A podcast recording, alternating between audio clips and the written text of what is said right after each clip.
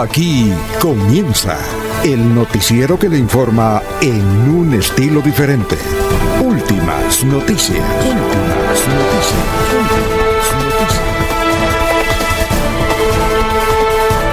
La información analizada por los expertos, sin sesgos, explicada con detalles, sin tanta carreta.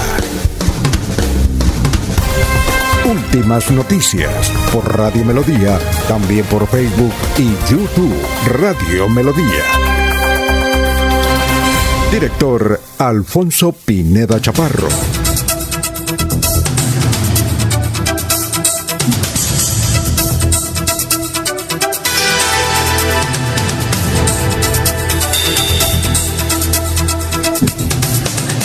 Gracias a Dios, hoy es miércoles 20 de enero.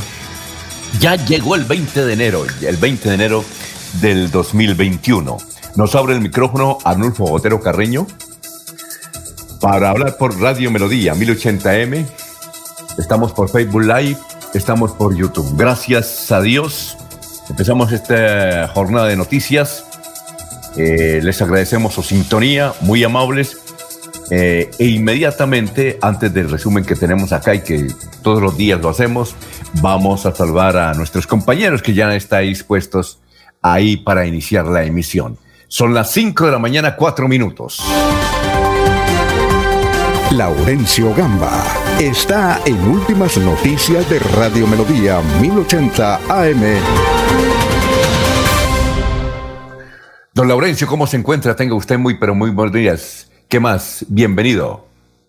Alfonso, pues bien, y pues aquí trabajando este 20 de enero, cuando todo el mundo está mirando hacia Washington, Estados Unidos, frente a la posesión del hombre más poderoso del mundo, el nuevo presidente. Y antes decía, llegó el 20 de enero por las fiestas en las corralejas en la costa atlántica. Y ayer, como todos sabemos, asumió el nuevo comandante de la policía en Santander, Alfonso.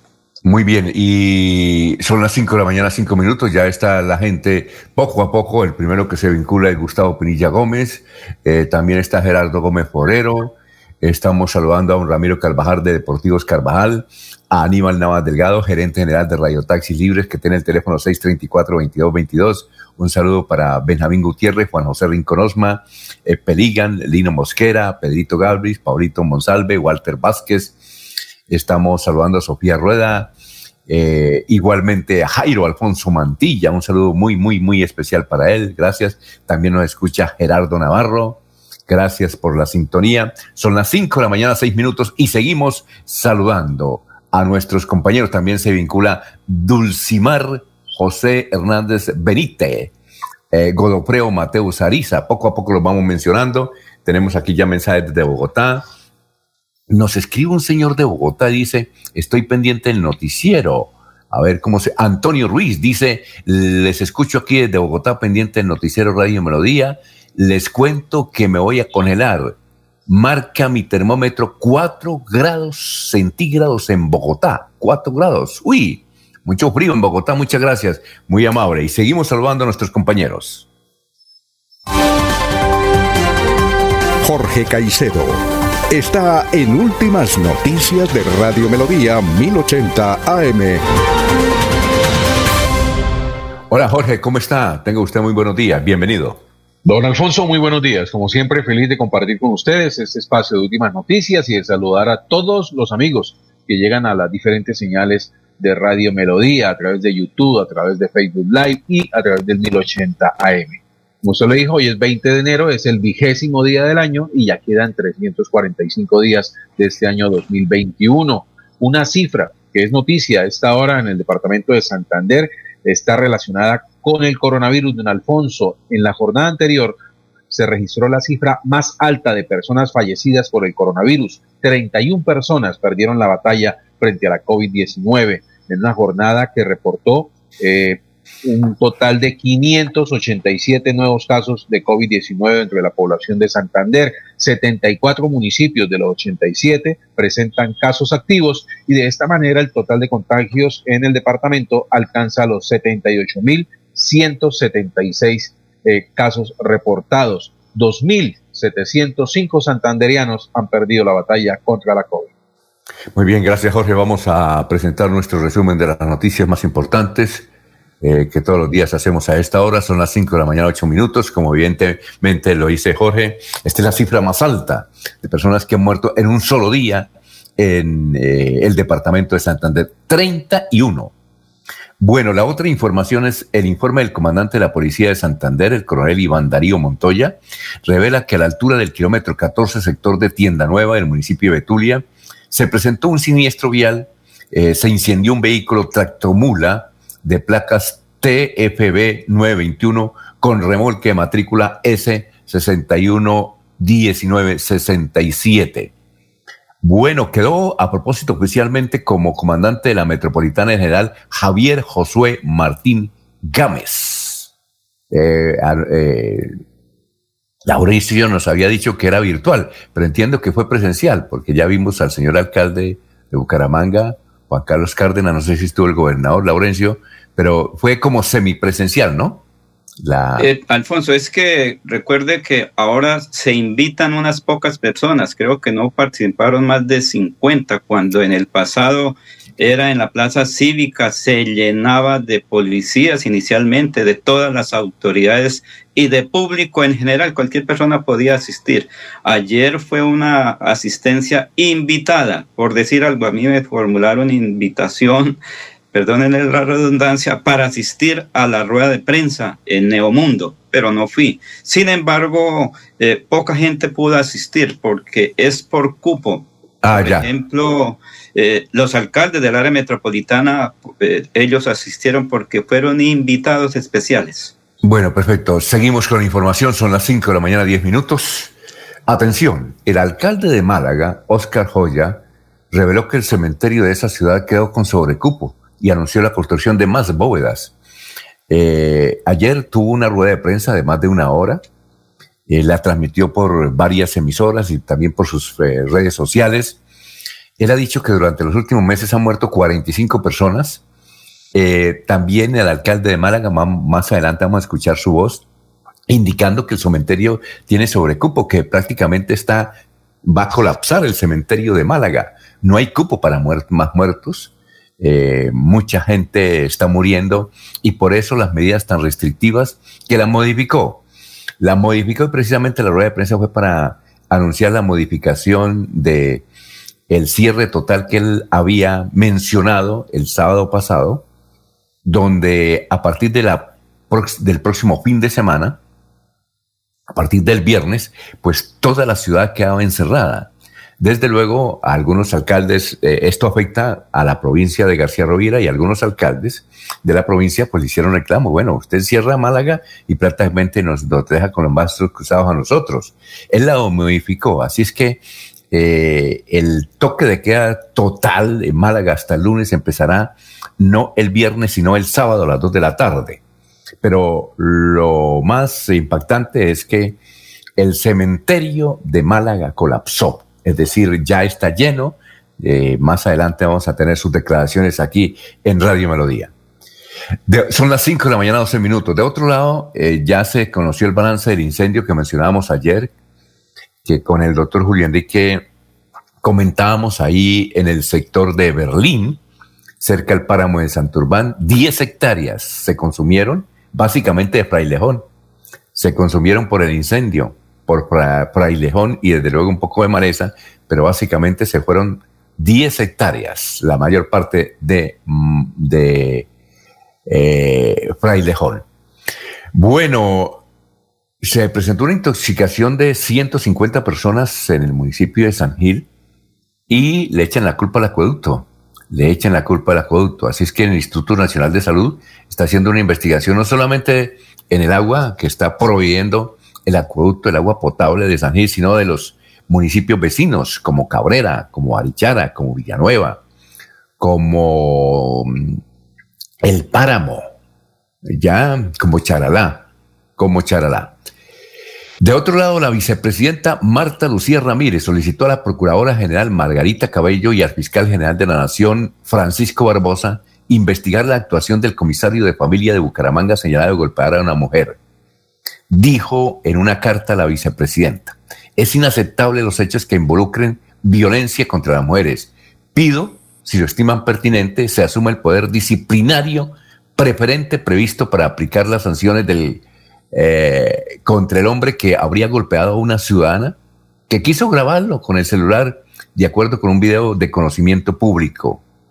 La consejera presidencial para la equidad de la mujer, Gedi Gallo, también pidió investigar al comisario de familia que no ha renunciado. Hay que indicar que este comisario eh, entró o llegó a ese cargo fue por carrera administrativa, así es que le queda muy difícil al alcalde de Bucaramanga, Juan Carlos Cárdenas, pero muy, muy difícil a Juan Carlos Cárdenas eh, despedirlo, porque se necesita todo un proceso. Ni siquiera pueden suspenderlo, pero sí entiendo que la personería, la Procuraduría misma que va a investigarlo por su asunto, él tiene algunos argumentos indicando que no le pegó, que le pegó fue al mueble donde estaban grabando, pero que allá no le pegó. En fin, en todo caso, él no ha querido hablar. Eh, el señor Fabián, creo que es que se llama, Fabián Canal, no ha querido hablar eh, porque el abogado le recomendó que no hablara ante los medios de comunicación. Son las 5.14 minutos. Bueno, y falleció Gustavo Pinilla Díaz, de 86 años. Este señor tiene una historia extraordinaria emprendimiento.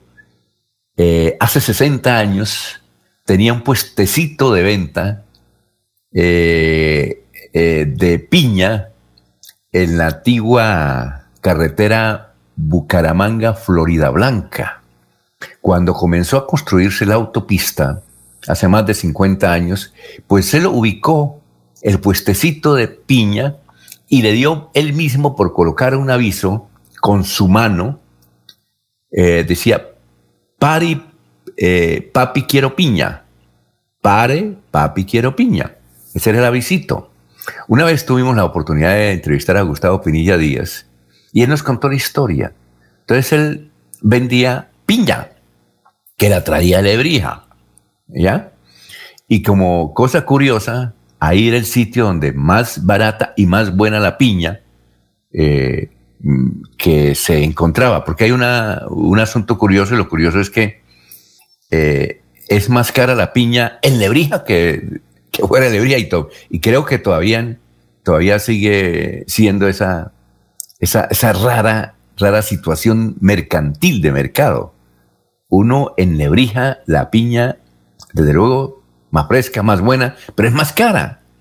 Y aquí en Bucaramanga resulta ser más barata. Pero Gustavo nos contaba que él vendía no solamente la piña más barata, y no, sino la más buena. Entonces colocó el avisito, pare, papi, quiero piña.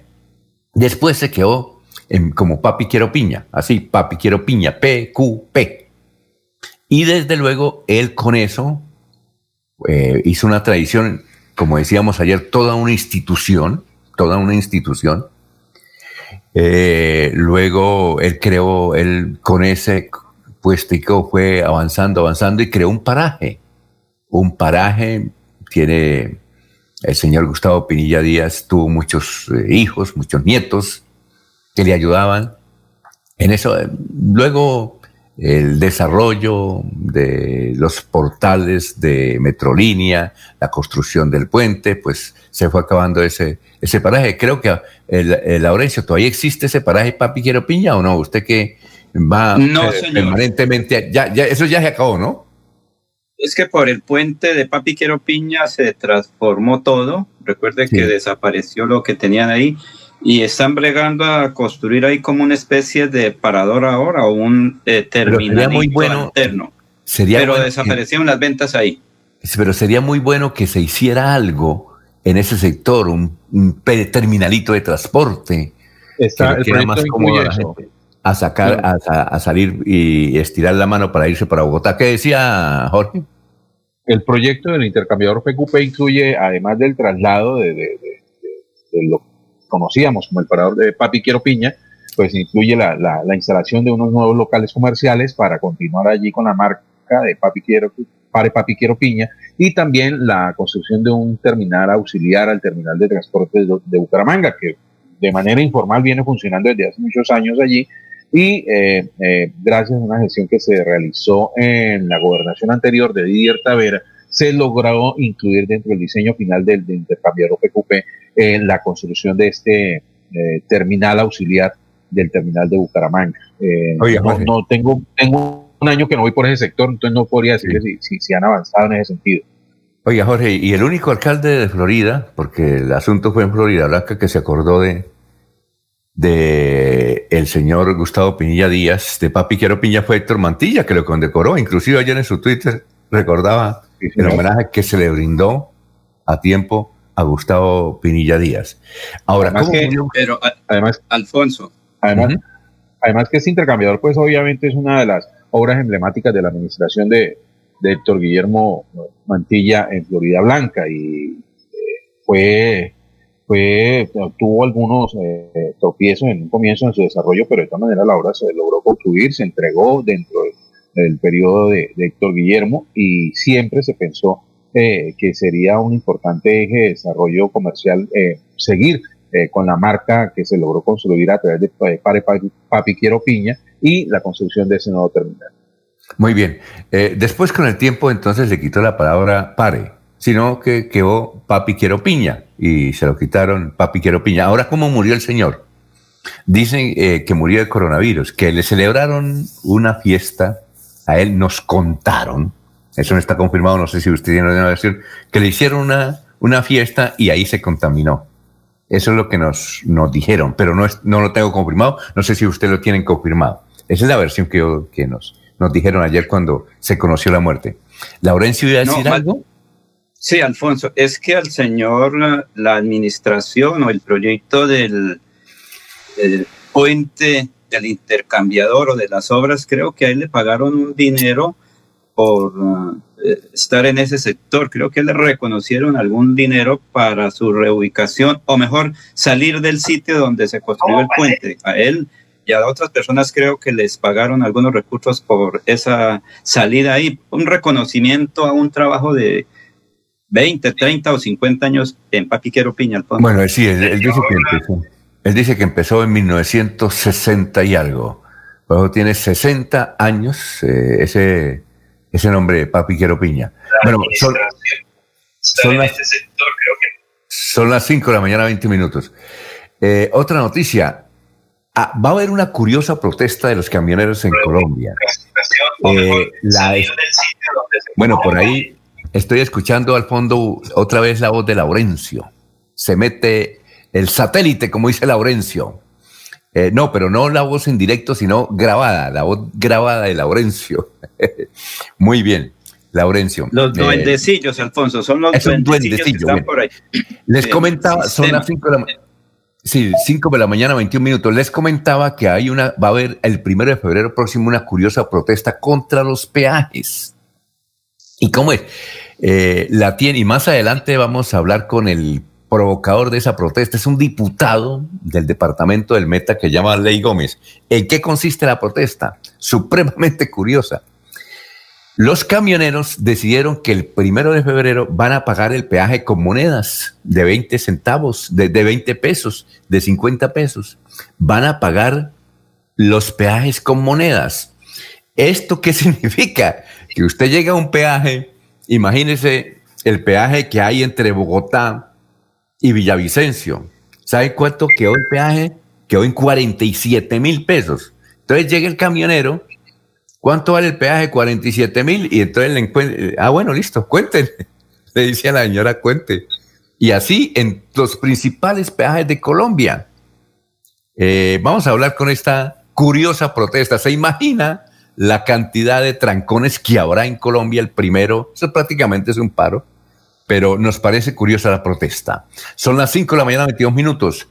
Bien, hubo desórdenes ayer de, la, de, seguidores del Atlético Bucaramanga, pues desórdenes no, pero, pero sí congestión. Resulta que el Atlético Bucaramanga tiene su sede deportiva en la, eh, más allá de pie de cuesta, y el equipo pues se vino, ayer jugó un partido Aquí contra Boyacá Chico, a propósito, excelente partido, ganó Bucaramanga 2-0.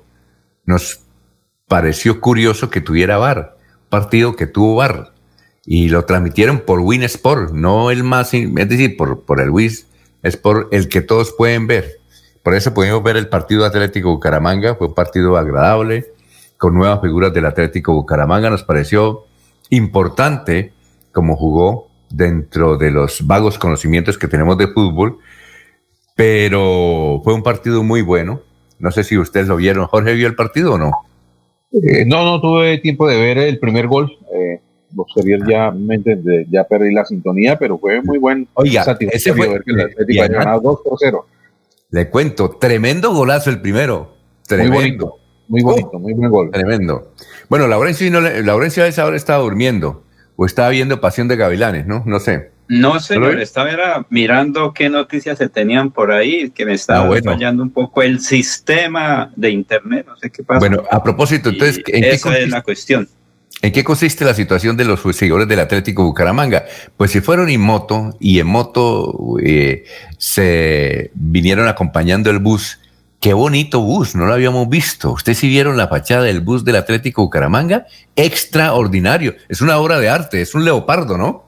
Es un leopardo. muy bonito, muy alegórico al equipo búcaro, a los leopardos de los búcaros y, y si fuera por transporte creo que nos iría mejor en el campeonato. Sí, sí, si fuera por transporte, yo creo que ganábamos el campeonato. Bien, entonces los seguidores del Atlético Bucaramanga, vimos ahí muchos muchachos sin camisa y en moto, e inclusive unos sin casco.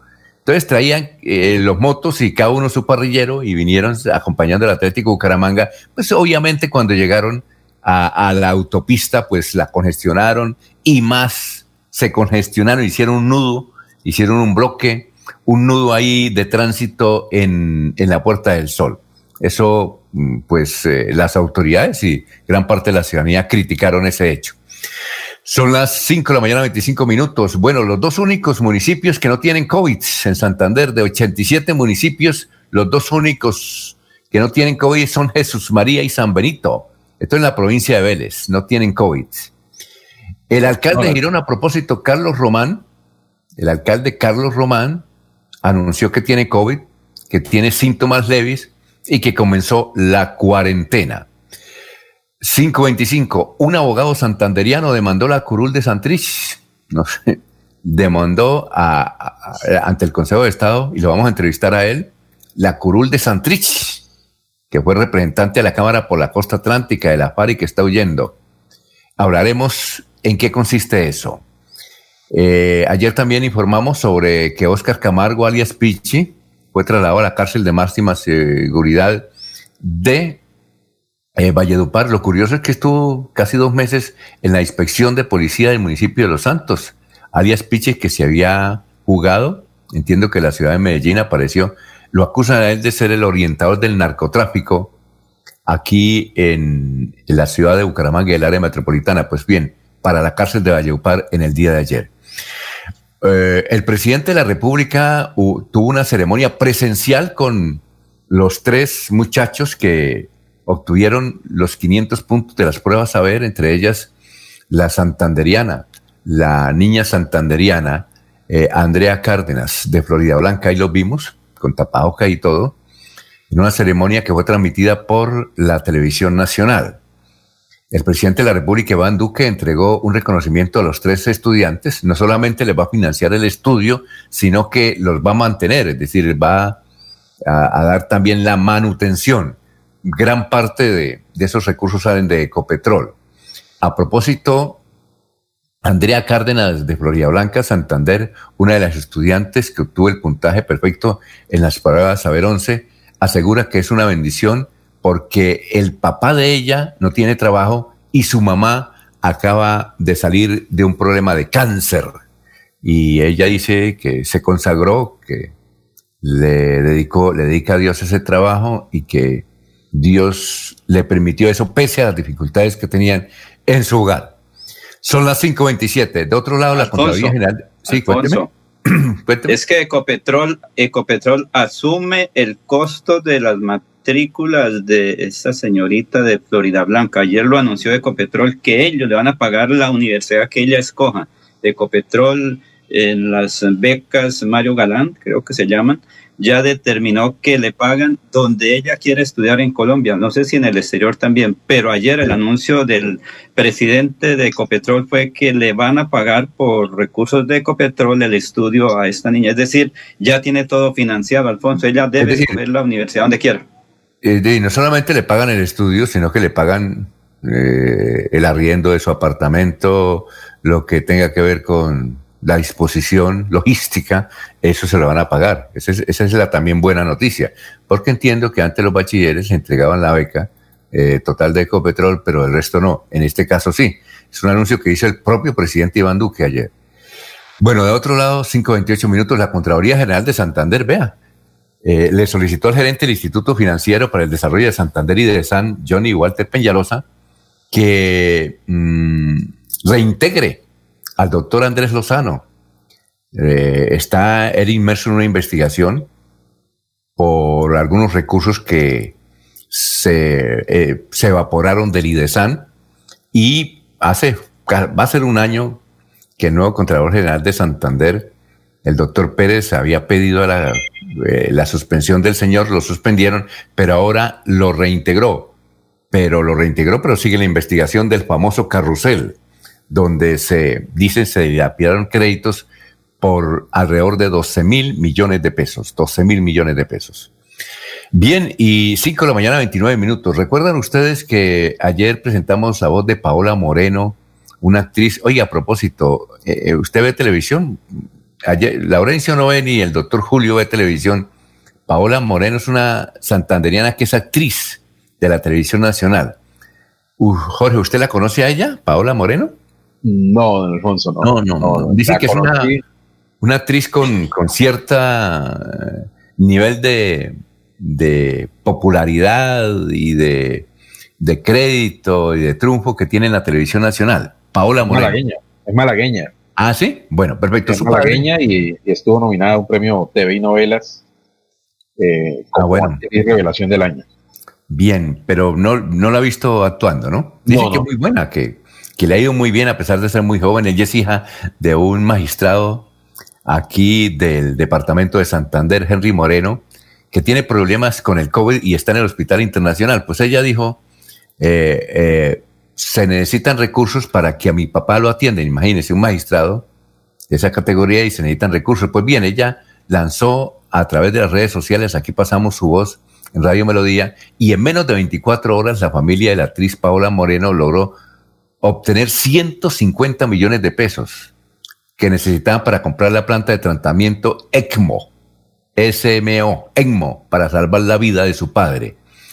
Eh, ¿Qué dice ella? Dice, se me ocurre que podemos hacer una donación masiva para que alcancemos a reunir el dinero que se necesita y donemos ese dinero a la clínica para que la clínica compre la consola, la que decía ayer Laurencio, y llegue a manos de ellos y la puedan y le pueden hacerte la terapia, no solo a mi papá, sino a todos los pacientes que esperan esto, dijo Paola en sus redes sociales. En las últimas horas anunció eh, por sus redes sociales que lograron recolectar el 100% de lo proyectado, es decir, necesitaban 150 millones y eso es por ahora es una buena noticia, por ahora es una, una buena noticia. Bien, son las 5 de la mañana, 31 minutos. Vamos a hacer una pausa. Estamos en Radio Melodía.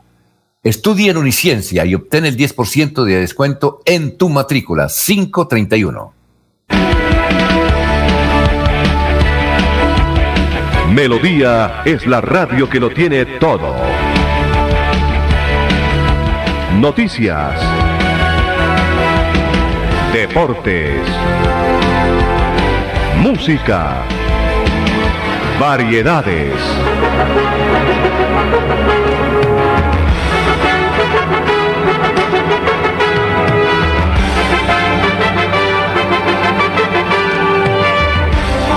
Melodía La Grande.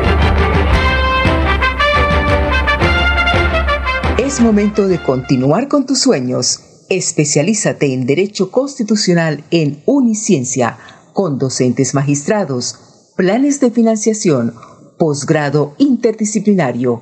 Inscríbate al 630-6060, extensión 1028 y este 2021 Obtén un nuevo logro en tu vida profesional.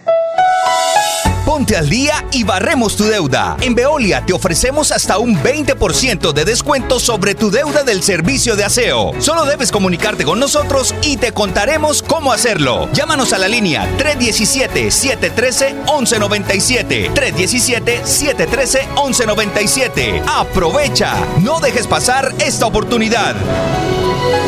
La Feria Escolar Cajazán te da más. Ven a nuestro supermercado Cajazán Puerta del Sol y aprovecha tu bono escolar, descuentos, grandes opciones de crédito y muchos beneficios más. Ven y aprovecha todo lo que tenemos para ti. Garantizamos todos los protocolos de bioseguridad. Aplican condiciones y restricciones. Promoción válida hasta el 28 de febrero del 2021. Vigilado Supersubsidio. Se va la noche y llega últimas noticias.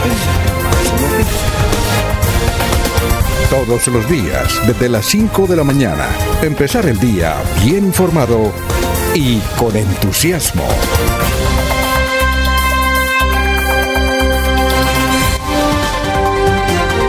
Alfonso Pineda Chaparro está en Últimas Noticias de Radio Melodía 1080 AM.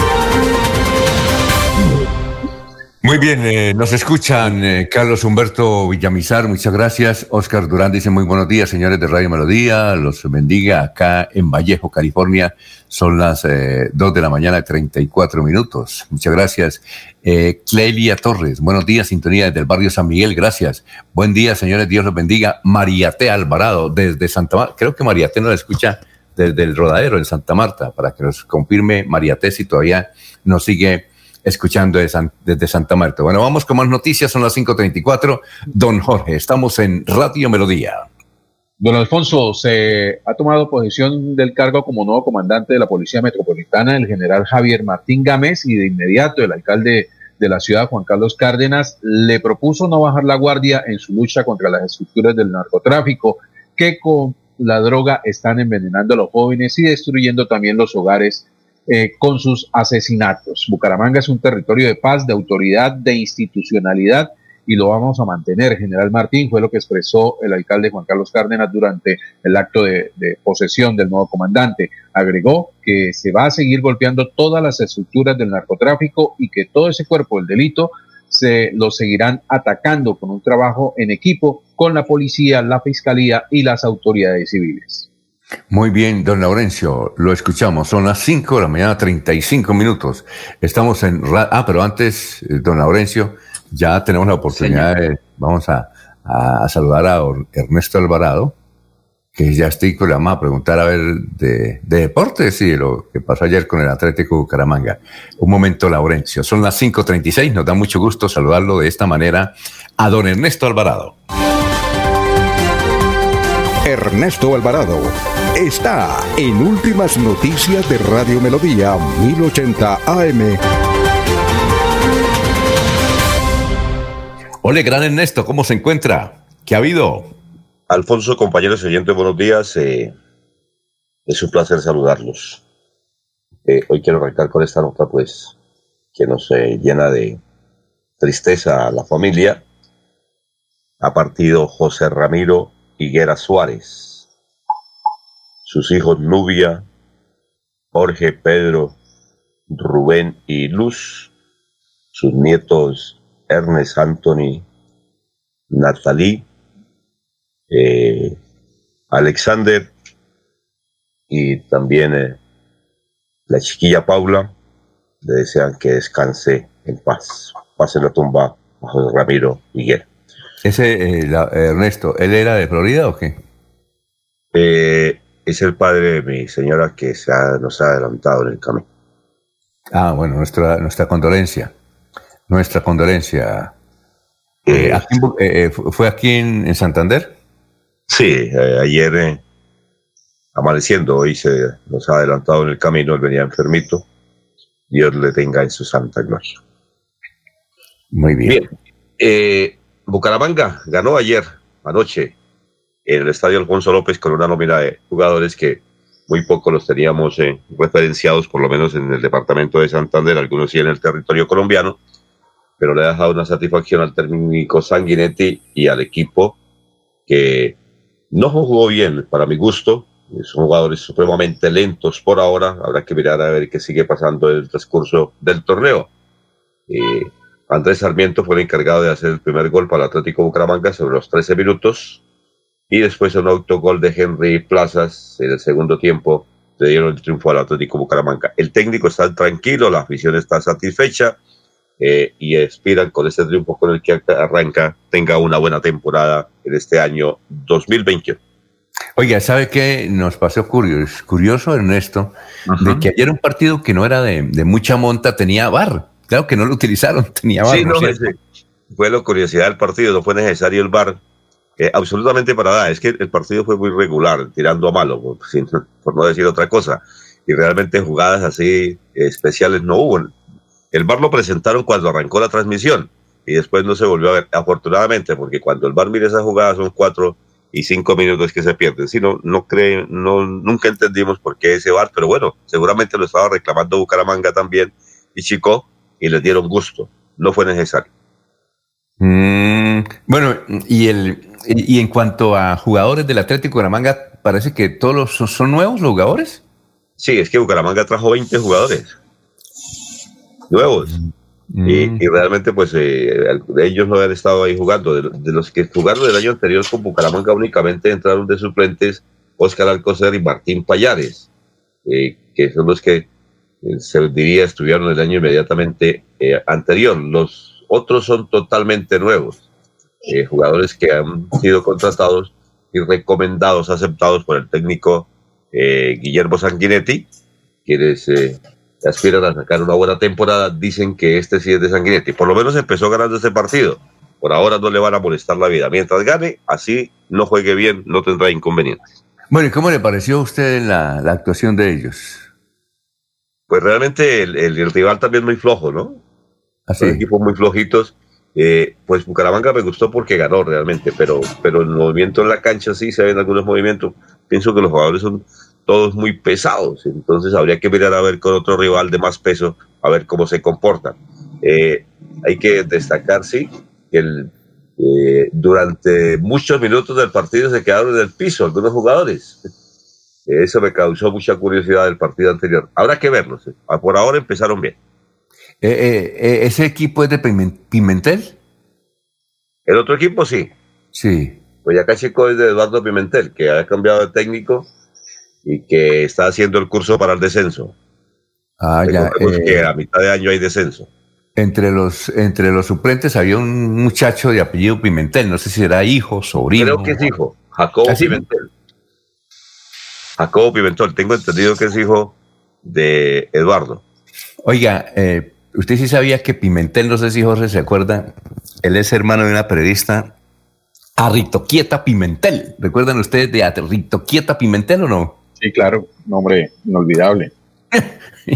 Eh, ¿Qué se haría ella? Inolvidable igual que el hermano, ¿no?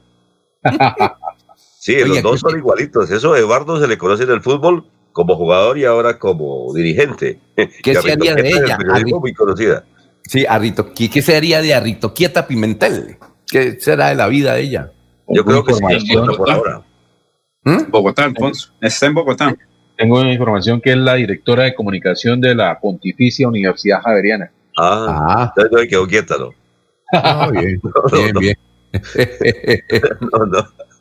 Ah, muy bien, perfecto. Bueno, don Laurencio, ahora sí lo escuchamos, son las 5 de la mañana, 41 minutos, estamos saludando a más oyentes. Eh, a Flor eh, Díaz, que nos escucha desde el barrio eh, Provenza, a Juan Landines, que nos escucha desde Ruitoque. Gracias, gracias por la sintonía. Lo escuchamos, Laurencio. Alfonso, es que ayer el gobernador de Santander, el doctor Mauricio Aguilar Hurtado, fue quien presidió el evento de transmisión de, mano, de mando de la Policía Metropolitana en forma virtual, porque de todas maneras fue transmitido por las redes sociales y por las ah, emisoras de la Policía Nacional en Colombia. Ayer ese fue el evento importante donde estuvo el, general, el mayor general Luis, Jorge Luis Vargas Valencia, que es de Bucaramanga. Él también estuvo eh, por delegación del gobierno nacional. Como conocemos, no vino el ministro de la Defensa titular ni el actual encargado por dificultades en Bogotá. Pero fue el gobernador de Santander, el doctor Mauricio Aguilar, el que estuvo pendiente de esta ceremonia. Precisamente así se registró con la voz del gobernador Mauricio Aguilar Hurtado. Mi general Luis Ernesto García, la cautela, la prudencia, lo han hecho llegar con bien y en estos 12 meses que estuvo al frente de la Policía Metropolitana de Bucaramanga como su comandante, quedó evidenciado que supo cuándo había que atacar el delito y a los criminales de frente y de manera contundente. Hoy las familias santanderianas y en especial las del área metropolitana le decimos mil y mil gracias por su hable y arduo trabajo al frente de esta institución y de este comando. Hijo ilustre de la capital musical de Colombia, Ibagué, departamento del Tolima, y ahora también santanderiano, haciendo parte de esta raza que lucha y sueña en la conquista del porvenir. Bueno, son las 6, 5 de la mañana, 44 minutos. Vamos con el obituario. En la funeraria San Pedro están Justa Ruiz de Cortés, Marleni Gallardo Angarita, Gilma Rodríguez de Ardila, cenizas presentes, Eliseo Cala Cala, Laureano Marín Romero. En Los Olivos están Gabriel Calderón Ramírez, Trinidad Quecho, viuda de Vargas, Jenny Cecilia Calderón Ramírez, Sara Gutiérrez de Lagos. Esos son los obituarios tanto en Los Olivos como en la funeraria San Pedro. Vamos a hacer una pausa, son las 5 de la mañana, 44. Sí, cuénteme. Dígame. creo que ahí en eso está una señora eh, Rodríguez de Ardila, creo que ese es de la familia Ardila de Bucaramanga, eh, muy importante. ¿De Carlos Ardila Luli? No, no, no, de otros eh, aquí en Bucaramanga. ¿Pero qué familia Ardila? Benjamín Ardila Duarte, algo así. Ah, de los Ardila Duarte. Se falleció. Sí. Ah, bueno, perfecto. Eh, bien, son las 5 eh, de la mañana, 45 minutos. Ponte al día y barremos tu deuda. En Veolia te ofrecemos un 20% de descuento sobre tu deuda del servicio de aseo. Son las 5.45. Para seguir adelante, Copfuturo te ofrece crédito educativo en línea. Ingresa a www.copfuturo.com.co y solicítalo de una manera fácil, rápida y segura con la mejor tasa. Atención telefónica 318-717-3270 y 317-404-6430. Copfuturo, construyendo sueños de progreso. Bueno, y hay otras noticias también positivas en el departamento de Santander. Estudia en Uniciencia y obtén el 10% de descuento en tu matrícula. Administración de empresas, contaduría, ingeniería de sistemas, ingeniería industrial y derecho. Inscríbete al 630-6060 o al 317-667-0986. Y este 2021 comienza tu proceso universitario. La radio es vida. La radio es optimismo y esperanza. La radio fue primero. La radio fue ayer, es hoy y será mañana. La radio, tu compañía de siempre. Somos la radio, somos la radio. Y hoy como siempre, entramos en tu casa porque somos parte de tu familia en esta lucha por la vida. Con Radio Melodía y últimas noticias, quédate en casa.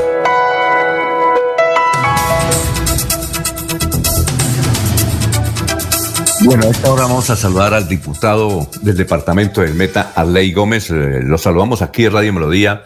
Doctor Arley, tenga usted muy buenos días. Muy buenos días, ¿cómo están ustedes? Muy bien, gracias por escucharnos. Es que nos parece curiosa eh, su propuesta de que el próximo primero o uno de febrero los camioneros van a pagar eh, con monedas el peaje. Y aquí hablábamos de peajes que vale, por ejemplo, entiendo que de Bogotá Villavicencio hay un peaje que vale 47 mil pesos. Es decir, eh, nos, quiere, eh, nos quiere explicar en qué consistirá este novedoso sistema de protesta en Colombia y por qué lo hacen así. A ver, gracias. muy, muy amable por la oportunidad que nos da. A ver, eh, yo no sé cuál colombiano, y lo incluye a usted, está contento con las vías que tenemos y con los peajes que pagamos. Eh, y es que no es una cosa de hoy. Acabaron de colocar un peaje en, en, en, la vía Aguateque, que pasó de 8.500 a 16.000 pesos. Uno en la pintada, uno en la vía entre Barranca Bermeja y Santa y Bucaramanga, en la Lizama. Los peajes a la costa, la vía Portitalito, para no hablar de los peajes entre Bogotá y Villavicencio, y no son 47, un peaje para un camión hoy vale 94.300 pesos, y con el aumento del casi 11% que pensaba hacer el señor Luis Carlos Sarmiento Angulo a partir del pasado 16, iba a quedar por primera vez un vehículo pagando más de 100 mil pesos en un peaje. Levantamos una, una protesta y nos parece que es infame lo que estamos haciendo con el pueblo colombiano eh, nosotros en este país no tenemos dinero para las vías. Nosotros no tenemos dinero para invertir en, en, en, sacar nuestros productos por unas vías en condiciones de, de dignidad, como pasa en todos los países del mundo.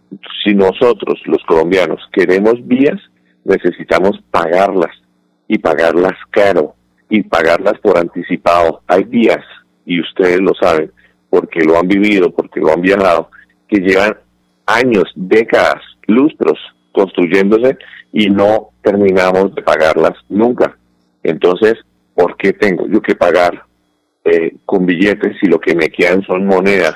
Dijeron los transportadores. Yo copié esa frase de alguien y digo, si a mí lo que me quedan son monedas, pues yo pago con monedas, pues paguemos con monedas. ¿Qué va a pasar ese día? Muy seguramente, si los camioneros en el país deciden hacer eso, eh, porque pues es una, una, una la, idea no es mía, simplemente yo la promulgué y la puse en mis estados de, de WhatsApp y en mi página de Facebook y se popularizó. Entonces, si, la, si lo que se va a hacer eh, eh, surge y se hace bien, pues muy seguramente va a haber una un trancón monumental en todos los trajes, porque ¿dónde van a caber? Eh, en una sola caseta, le puedo decir que se recaudan más de 20 millones de pesos diarios en, en una sola caseta y hay veces que hay hasta cuatro casetas, eh, dos, dos por cada, por cada, dos personas por cada caseta. Entonces imagínense eh, cuánto dinero van a recaudar a punta de monedas, en qué lo van a trasladar, cómo lo van a contar. Nosotros lo que pretendemos es visibilizar un problema que es de todos los colombianos. Esto no es una, no es un, problema como me dijo alguien hace un rato, usted es un mamerto castrochavista, váyase para Cuba si no le gusta lo que pasa en Colombia. Pues a mí en mil amores, si en Cuba me fuera mejor que en mi país, aquí en ese país con mucho gusto me iría, porque estamos cansados de tanta corrupción. En este país la plata no alcanza sino para burocracia y corrupción. Nosotros destinamos de los 260 billones de pesos, no destinamos sino 5 billones de pesos para vías. ¿Qué es esto? ¿En qué país cuando nosotros destinamos más recursos para la guerra que para las vías, que para la educación, que para la salud. Entonces, pues es una manera de protestar. Yo creo que al país eh, eh, está cansado de tanta corrupción y necesitamos demostrárselo al gobierno central de una u otra forma.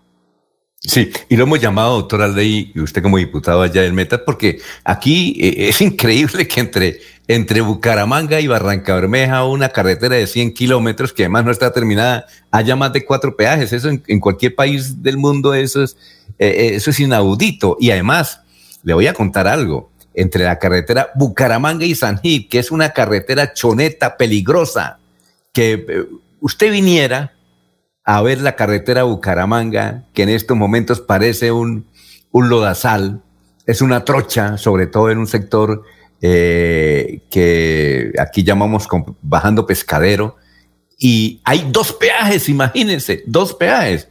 Y desde luego lo hemos llamado por eso. Ahora, eh, usted anuncia eh, en sus redes sociales que esto es para los camioneros podrá también y, que se vinculen los particulares, ¿verdad? ¿No, no, le parece también bueno que los eh, conductores de buses y los, los vehículos particulares eh, también se unan a esta decisión de pagar el peaje ese día 1 de febrero con monedas? Pues es que, eh, a ver, son varias, varias cosas. Uno, eh, no es solamente el 2 de febrero, el 2 de febrero pues digamos que empieza, empieza este tema. Ojalá que, que después del efecto que se produzca, pues los camioneros y los particulares y los buses sigan con este, con este, con este mismo sistema hasta tanto seamos oídos por el gobierno nacional. Pero es que esto no es un problema de los camioneros nomás. Eh, eh, inclusive hasta los motociclistas que no pagan peaje, les quiero contar que en la vía entre Bogotá y Villavicencio, los motociclistas tienen que pagar 14 mil pesos por pasar por el túnel para no obligarlos a dar una vuelta de casi una hora por otro sector, eh, eh, por la vía antigua entre Villavicencio y Bogotá. Les toca pagar 14 mil pesos a unas bucetas que tienen un trailer, suben las motos y los, los motociclistas se van en la buceta, los pasan por el túnel y al otro lado les cobran 14 mil por pasar por la moto. E, eso pasa en nuestro país, eso en, en un túnel y en los demás túneles pasan las motos perfectamente. ¿Por qué pasa eso en este país? O sea, ¿por qué tenemos, ah, que es que por el túnel no pueden pasar? Bueno, pues si no pueden pasar por este, porque sí pueden pasar por, por el otro?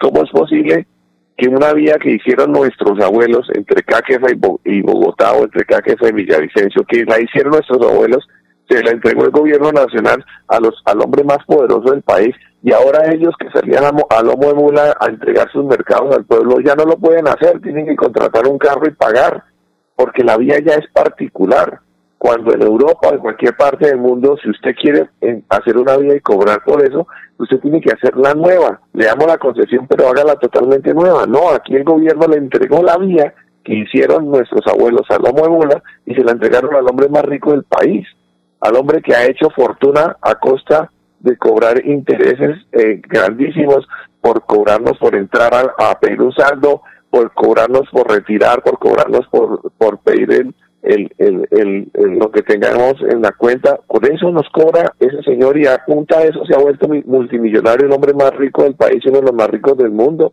Y entonces a él toca entregarle todo. Tiene de fiscal en adelante, fiscal, senadores, congresistas, eh, presidente de la República. Y nosotros tenemos que agachar la cabeza ante ese hombre. Pues la verdad no, yo no, no quiero hacerlo y me quiero eh, mucho sacudir de lo que está pasando en este país y no solamente es en la vía San Gil, yo conozco y sé que es una, eso es la vía entre San Gil y, Pescadero y todo eso, es como tener una, una cabulla en un bolsillo y una vía peligrosa y, y de todo, y resulta que, que estamos pagando unos peajes carísimos porque es que la plata del país no alcanza, sino para corrupción. Entonces, digamos que nos mamamos y vamos a seguir haciendo eh, esta lucha porque eh, estoy cansado de, de de ver pasar dinero para el banco y, con eso no no, no se arreglará en, en, en, el país en el que vivimos. ¿Es a partir del, del 1 de febrero o del 2 de febrero? ¿Del 1 que es lunes o del martes? Perdón, no le escuché bien la pregunta, no está, no está muy eh, bien el eh, audio. Eh, ¿La decisión es a partir del 1 de febrero o del 2 de febrero? Del 2 de febrero, el 2 de febrero, el 2 de febrero. A mí la, la idea no me surgió a mí, quiero ser absolutamente, eh, absolutamente sincero. Es una idea que salió de unos camioneros aquí en el departamento del Meta. Eh, yo la tomé, la, digamos que la viralicé, hice un video, lo subí a redes sociales y, digamos que, se, que hoy todo, creo que todo el sector transportador en Colombia está hablando de ese video y de esa fecha. Ah, muy bien, perfecto. No sé si los compañeros tienen alguna pregunta o si no despedimos a este Alfonso que nos ha explicado esta su esta idea que todos debíamos. Usted que viaja, don Laurencio, mm, al sur de Santander, lleve monedas en vez de eh, en vez de plática en el, de ah, billete. ¿Qué iba a decir Laurencio? ¿Qué pregunta tiene para el diputado Arley Gómez en el departamento del Meta? Entonces usted también estaría dispuesto a que le paguen en monedas de 50 pesos los honorarios como diputado para llevarlos y pagar, porque de todas maneras eh, la situación es muy compleja cargar con una bolsa de monedas. Mire, eh, yo yo soy asesor de seguros. Yo vendo, eh, yo vivo de ser asesor de seguros. Yo no, digamos que si yo tuviera que entregar mi credencial por esta lucha, con el mayor gusto lo hago. Yo he vivido toda la vida de vender seguros y yo recibo la gente me paga a mí los seguros con monedas y yo lo recibo, no es plata. Y, y, y yo lo, lo haría, mira, ahora usted yo creo que está transmitiendo la, la, digamos, si usted se quiere colocar en los zapatos de la niña que va a contar, quiero decirles que las niñas les pagan por horas, no les pagan por carro que pase.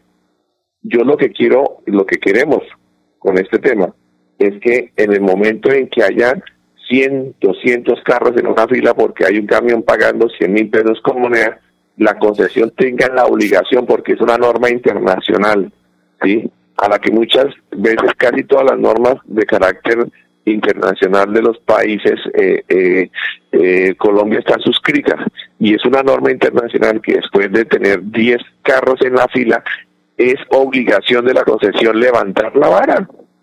Tiene que levantarla porque tiene que prestar el servicio. Ahora, cuando levanten la vara, pues ya el día que levanten la vara, porque hay muchos carros, ahí obtuvimos un triunfo. Ya hay un triunfo. ¿Qué van a hacer, ¿qué van a hacer la concesión con esa cantidad de monedas? O sea, cuando llegó la hora, la niña no contó sino, sino 50 carros en todo el día, pues le tocará a la concesión levantar la vara, porque no es más. Yo quiero que decirle a, quienes, como usted piensan que el tema es contra las niñas, no, no es contra la niña, es contra la concesión, es contra el gobierno. Nosotros no podemos seguir estar condenados a, pagar. Diputado, le, es que si usted estaba dispuesto a recibir en moneda de 50 sus salarios, sus honorarios como diputado para llevar una bolsa. Ah, sí, claro, no, pues yo, yo, de hecho yo ya los cambié, yo ya cambié mi, yo ya tengo aquí más o menos un millón de pesos en monedas y sola, y no solamente la voy a, no solamente lo, lo, cambié para mí, para pagarlo, sino para darle a los camioneros. Eso es algo que yo quiero hacer con los camioneros, es decirles, eh, aquí tengo monedas, pasen y, lleven y yo se las cambio. Eh, voy a estar a la villa de la carretera diciendo al camionero que no lleva monedas, aquí se la cambio. Es, es lo que yo quiero hacer más o menos. Sí, doctora Ley, eh, finalmente, ¿usted a qué partido pertenece? ¿A qué partido pertenece? Yo soy de la Alianza Verde. Ah, de la Alianza Verde. Eh, usted hace muchas denuncias en el departamento del Meta y eh, dicen que por hacer tantas denuncias a usted lo han acusado de estafa y le tienen demandada la curul. usted está enfrentando actualmente esos procesos, ¿verdad? Sí, claro, a mí me, a mí me demandaron por doble militancia, claro está que ya, ya ese proceso me lo, me lo sacaron, ya me fallaron a mi favor, yo me imagino que la persona que me mandó a apelar al Consejo de Estado, pues tocará llegar hasta donde sea, pues yo no vivo pegado a mi curón, eh, yo antes que ser eh, eh, diputado era, soy un tipo comunal, yo no vivo pegado a esto, el poder no me, no me, no me ilusiona, no me afana, mucho menos el dinero, yo he sabido trabajar y, yo vendo cuajada, vendo piña, soy asesor de seguros, soy ingeniero civil, vendo miel, eh, eh, tengo cultivo de plátano, o sea, siembro lo que sea en mi finca y yo no me rebusco como un berraco, si me toca vender cerveza, vendo cerveza, si tengo que hacer una rifa, hago una rifa, lo que sea, pero no me dejo morir de hambre. No estoy pegado el sueldo y la gente cree que, que algunas personas piensa que esto lo hago por intereses políticos o por captar votos. A mí lo que menos me interesa es eso. Yo estoy dando unas luchas hace más de 10 años, antes de ser diputado, antes de ni siquiera ser, intentar ser candidato a la gobernación del Meta, porque yo llegué a ser diputado por cuenta de la ley de oposición, porque yo quedé segundo en la en la en las elecciones a gobernador en el año 2019 saqué 129 mil votos desde un celular porque fue lo que lo que me gasté yo eh, eh, en, campaña fue haciendo campaña a través de las redes sociales y me fue muy bien. Y pues yo quisiera que mucha gente en este país tomara eh, ese camino. No mi ejemplo, porque no creo ser digno de, algunas personas, pero que se, se demostró que se puede hacer campaña de manera eh, diferente, de manera transparente, creativa, económica. O sea, la política no es de recursos enormes eh, porque si no, nunca vamos a cambiar en este país. Cuando, cuando nosotros creemos que la política es un negocio, se acaba la, definitivamente se acaba el, la, razón de ser de la política, que es el servicio. Bueno, la ley Gómez, muchas gracias por haber estado aquí en Radio Melodía. Éxitos en su actividad y estaremos muy pendientes a partir del el próximo 2 de febrero sobre esta inusual protesta. Muy amable y que pase un buen día. Un abrazo para todos, un saludo para toda la audiencia de Radio Melodía. Muy bien, perfecto. Son las seis de la mañana, dos minutos. Estamos en, Radio Melodía, la Feria Escolar Cajazán te da más. Ven a tu supermercado Cajazán, Puerta del Sol, y aprovecha tu bono escolar. Son las seis de la mañana, dos minutos. Aquí Bucaramanga, la bella capital de Santander. Transmite Radio Melodía, Estación Colombiana, HJMH. 1080 kilociclos, 10.000 vatios de potencia en antena, para todo el oriente colombiano. Cadena Melodía, la radio líder de Colombia. Se vende Renault Steway Intense automático modelo 2020, 12.000 kilómetros, en perfecto estado, como nuevo, único dueño, color plateado. Y también se vende camioneta 4x4, doble cabina, Mitsubishi L200, modelo 2011, diésel, color blanco. Llame ahora mismo al 300 894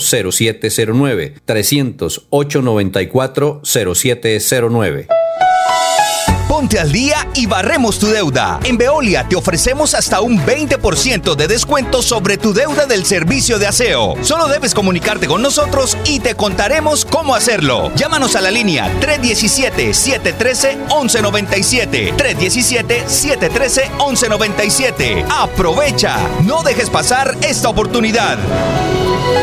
Un especial saludo a los habitantes de Bucaramanga y Santander. Les habla el doctor Javier Aristizábal. He investigado las plantas medicinales colombianas por 20 años. He creado la terapéutica natural al altel para tratar las principales enfermedades de los colombianos. Estoy con ustedes de 10 y 30 a 11 de la mañana por esta emisora. Estoy seguro que lograré cosas interesantes en la salud de todos ustedes. Cuando piensas en amor, pasión, piensa en mí, Damiana. Pide ahora mismo tu tableta de Damiana para que disfrutes al máximo de una relación sexual con toda la energía, vitalidad y que te permita durar el tiempo que tú quieras. Damiana, pídela a domicilio en Bioalterna 643 6636 o al celular 321 441 6668. Bioalterna, calle 55 31 17, Barrio Antiguo Campestre, Bucaramanga. Se va la noche y llega últimas noticias. Todos los días, desde las 5 de la mañana, empezar el día bien informado y con entusiasmo.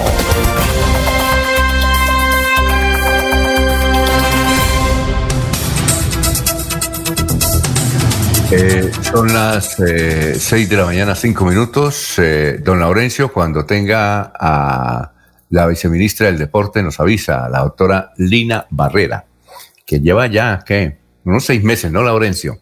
Como eh, diputada, como, como viceministra del Deporte. Y la hemos visto muy activa no solamente aquí en el departamento de Santander, sino en Colombia. Así es que, don Laurencio, cuando tenga a la doctora Lina, nos avisa, ¿yo?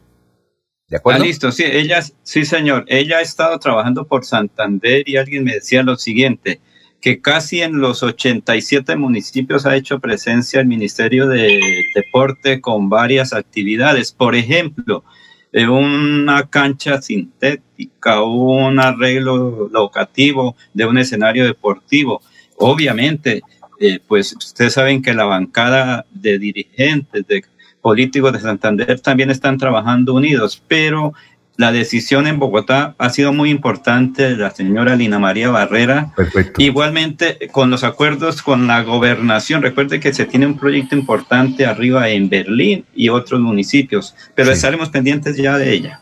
Muy bien, vamos con noticias, Ernesto y Jorge. Son las seis de la mañana, siete minutos. Nos escribe desde Restrepo Meta Giovanni Riaño Linares, de Restrepo. Está escuchando la entrevista con el diputado Arley. Evidentemente es un diputado, eh, eh, que tiene mucho, dice aquí, que tiene muchos problemas, hace muchas denuncias, pero como hace muchas denuncias, eh, es el diputado que más demandas tiene en el departamento del Meta. Eso lo demandan por eh, doble militancia. Según él, ya salió ese problema.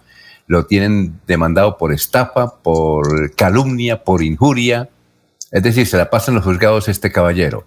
Pero es polifacético, dice Giovanni Riaño Linares. Giovanni Riaño Linares. Y nos envía mm, eh, algunas noticias que ha salido en ya no siete días, en un periódico de allá, igualmente en el tiempo, en igualmente la revista Semana, sobre esos procesos que tiene en contra de él, de Arley Gómez. Gracias, Giovanni, muy amable por escucharnos. Nos debe escuchar por melodíaenlínea.com o por Facebook Live o está por YouTube. Giovanni Riaño Linares desde Restrepo Meta. Muchas gracias. Bueno, Ernesto, más noticias. Son las seis y ocho minutos. Mucha atención porque mañana habrá corte de agua en el municipio de Piedecuesta a partir de las 8 de la mañana y las autoridades creen que se irá hasta las 8 de la noche. Esto para colocar un tubo eh, para realizar el empalme sobre la red de 18 pulgadas de distribución de la planta de tratamiento de agua potable La Colina, donde se adelanta obra de modernización y optimización de dicha infraestructura. Este corte perjudicará a los distritos de distribución de agua potable de la cantera San Cristóbal y la Argentina. En la cantera se afectarán 32 barrios, La Feria, El Refugio, Palermo, Albania, Monserrate, San Jerónimo, Nueva Colombia, Guatiguará y Villa Adela, entre otros. Otras autoridades eh, sufrirán el corte como la Argentina en los sectores La Rioja, Junín, San Telmo, Paseo Cataluña y el centro comercial de la Cuesta. Y en el distrito de San Cristóbal la suspensión impactará 10 barrios, entre ellos Las Delicias, Puerto Madero, Cabecera y San Francisco. Repito, el corte de agua será mañana a partir de las 8 de la mañana y se cree que irá hasta las 8 de la noche en pie de cuesta. 6 y 9. don Laurencio, ya tenemos a la doctora Lina en la línea. Doctora Lina, nos place mucho saludarlo aquí, saludarla aquí desde Radio Melodía. ¿Cómo se encuentra? Muy buenos días. Muy buenas tardes, Alfonso, a Laurencio, a toda la mesa de trabajo de Radio Melodía y a todos los amables oyentes de Santander. Muy bien, doctora Lina. Eh, eh, Laurencio ya mencionaba aquí sus actividades en Colombia y básicamente en el departamento de Santander. ¿Cuáles obras ha podido usted reactivar en materia deportiva y cuáles anuncios tiene? Porque hay mucha expectativa, porque después de la pandemia seguramente la gente va a recurrir al deporte por, por temas de la salud. Y lo hemos visto en varios sectores, aquí en el municipio de Girón, también en, provincias santanderianas, pendiente de eh, estos temas de recreación. ¿Qué noticias buenas, doctora Línea, Lina, tiene para el departamento de Santander? No, pues Alfonso, hemos venido, como usted lo ha dicho, recorriendo todo el país, llevando ese mensaje de nuestro presidente Iván Duque de llevar también pues esa oferta institucional a los diferentes municipios y departamentos de Colombia para que conozcan qué estamos haciendo en el Ministerio del Deporte y en qué podemos nosotros desde el Ministerio aportar a cumplir esos planes de desarrollo que nuestros alcaldes y gobernadores se han plasmado para este cuatrenio y obviamente nuestro departamento de Santander no es ajeno pues a esas inversiones, a ese apoyo que se ha hecho desde el Ministerio del de, Deporte. Primero pues hemos destrabado dos obras importantes uno es la culminación de, de una cancha que se está haciendo en el municipio de Florida Blanca, una inversión que suma alrededor de los 3.600 millones de pesos.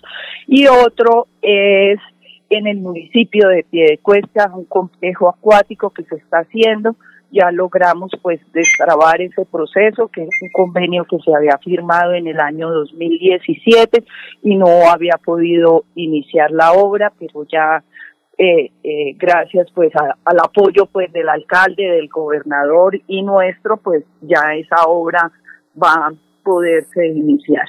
Y obras nuevas para Santander, sí, ahorita en diciembre pues firmamos un, una villa olímpica para Girón que que suma alrededor de 28 mil millones de pesos. También firmamos un convenio con el municipio de Cerrito, con el municipio de San José de Miranda.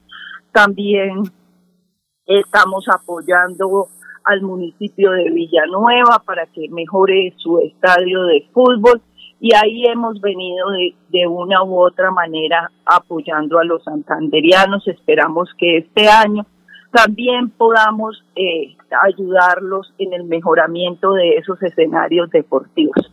Pero nosotros también hemos venido a Alfonso en Barranca Bermeja, también en Capitanejo, también en el municipio de Galán, también hicimos una inversión importante ahora en diciembre que se firmaron esos convenios. Son obras que van a arrancar ahora eh, en este primer trimestre del año, cosa de que puedan estarse inaugurando en diciembre o en el primer semestre del 2022 pero nosotros también hemos venido apoyando a Inder Santander, al Instituto de Deporte de Santander, con todos los programas que nosotros tenemos de recreación, de actividad física, de deporte social comunitario, de deporte escolar, donde se genera empleo, pero también a su vez eh, a través de Inder Santander se repliega estos programas en los diferentes municipios del departamento para que nuestros niños, niñas y adolescentes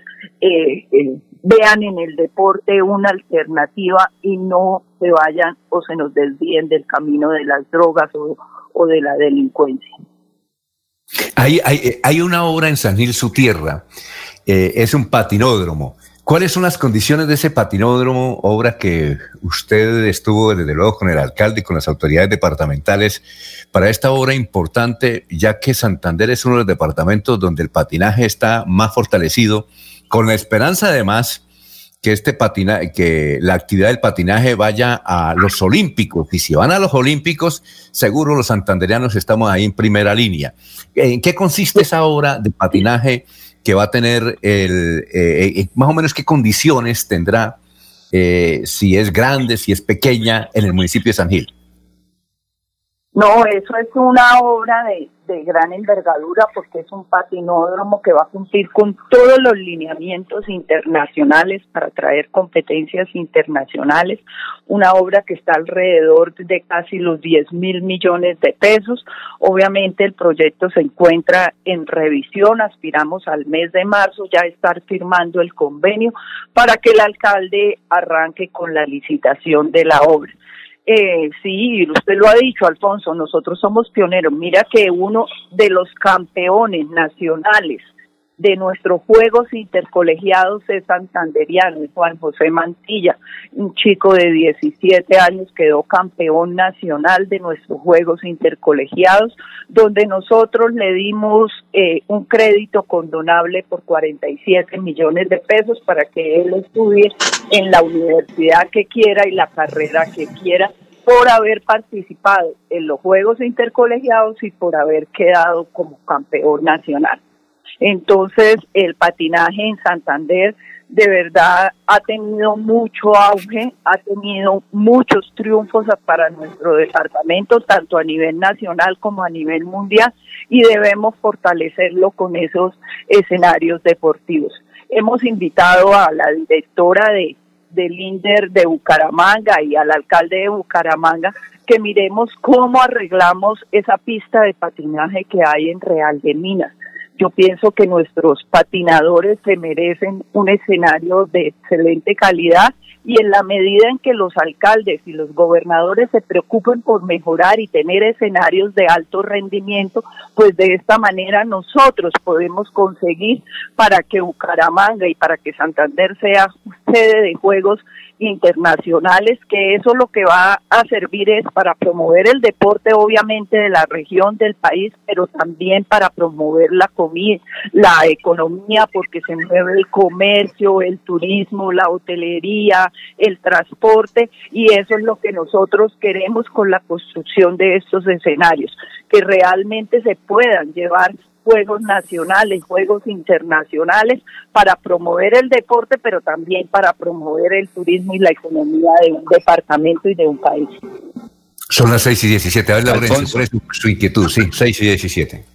Doctora Lina, se habla también de un, eh, digamos, un escenario de alto rendimiento en el corregimiento del LIN, el municipio de Tona, con proyectos de la gobernación de Santander, donde ustedes también estarían vinculados. ¿Sobre eso qué se puede decir y otros proyectos así de gran envergadura para el futuro? Pues nosotros hemos venido hablando con el gobernador, con Pedro, el director del INDER, y le hemos dicho los pros y los contras que tiene construir un centro de alto rendimiento. No se trata de llenarnos de obras, de ladrillo y cemento, sino es el uso que va a tener un centro de alto rendimiento. Primero, porque nosotros acá en Bogotá tenemos un centro de alto rendimiento que su mantenimiento nos cuesta al año 7 mil millones de pesos. Este centro de, de alto rendimiento debe tener hotel para que los deportistas tengan donde hospedarse y, puedan ir a este centro.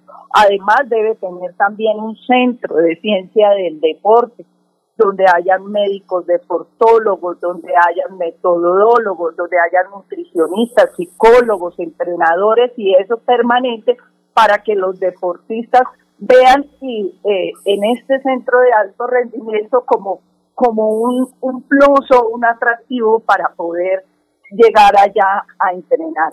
Entonces, nosotros le hemos mostrado esos pros y esos contras para que él lo analice porque no es solo construirlo. Después, cómo lo va a mantener. Después, cómo le va a dar eh, uso y operatividad todo el tiempo para que los deportistas realmente digan, un deportista de nivel internacional o nacional, yo quiero ir a entrenar a ese centro de alto rendimiento en Berlín.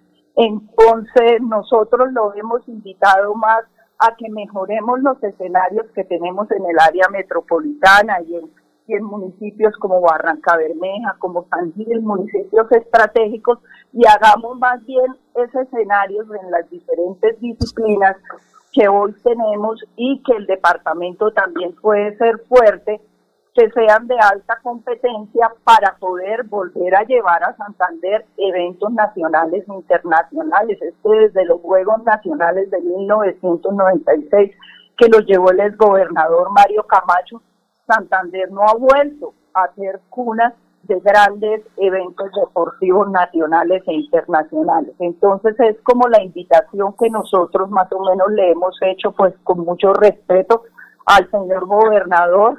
Le hemos mostrado cuáles son las ventajas, cuáles son las desventajas y qué sería mejor. Si nosotros analizamos Antioquia, que es un departamento de cuna deportiva, ellos no tienen eh, centro de alto rendimiento, pero sí tienen escenarios de alta competencia y por eso allá se hacen muchos eventos deportivos. Lo mismo le pasa al departamento del Valle del Cauca. Ellos no tienen centro de alto rendimiento, pero sí tienen bastantes escenarios deportivos. Allá vamos a hacer los Panamericanos Junior ahorita en septiembre, vamos a hacer el Mundial de Atletismo eh, en el 2022 entonces es fortalecer al departamento y a las ciudades con escenarios de alta competencia para poder llevar esos juegos. A ver, Ernesto, eh, estamos hablando con la doctora Lina Barrera, viceministra del Deporte. 6 y 20, Ernesto. Doctora Lina, buenos días. Me alegra mucho saludarla y saber que hay una mujer al frente del deporte en el territorio colombiano. Tengo dos inquietudes. La primera, ¿qué va a pasar con el polideportivo del barrio La Cumbre, donde me dicen que hay una oposición de la comunidad para que no se construyan realmente las obras que están programadas allí?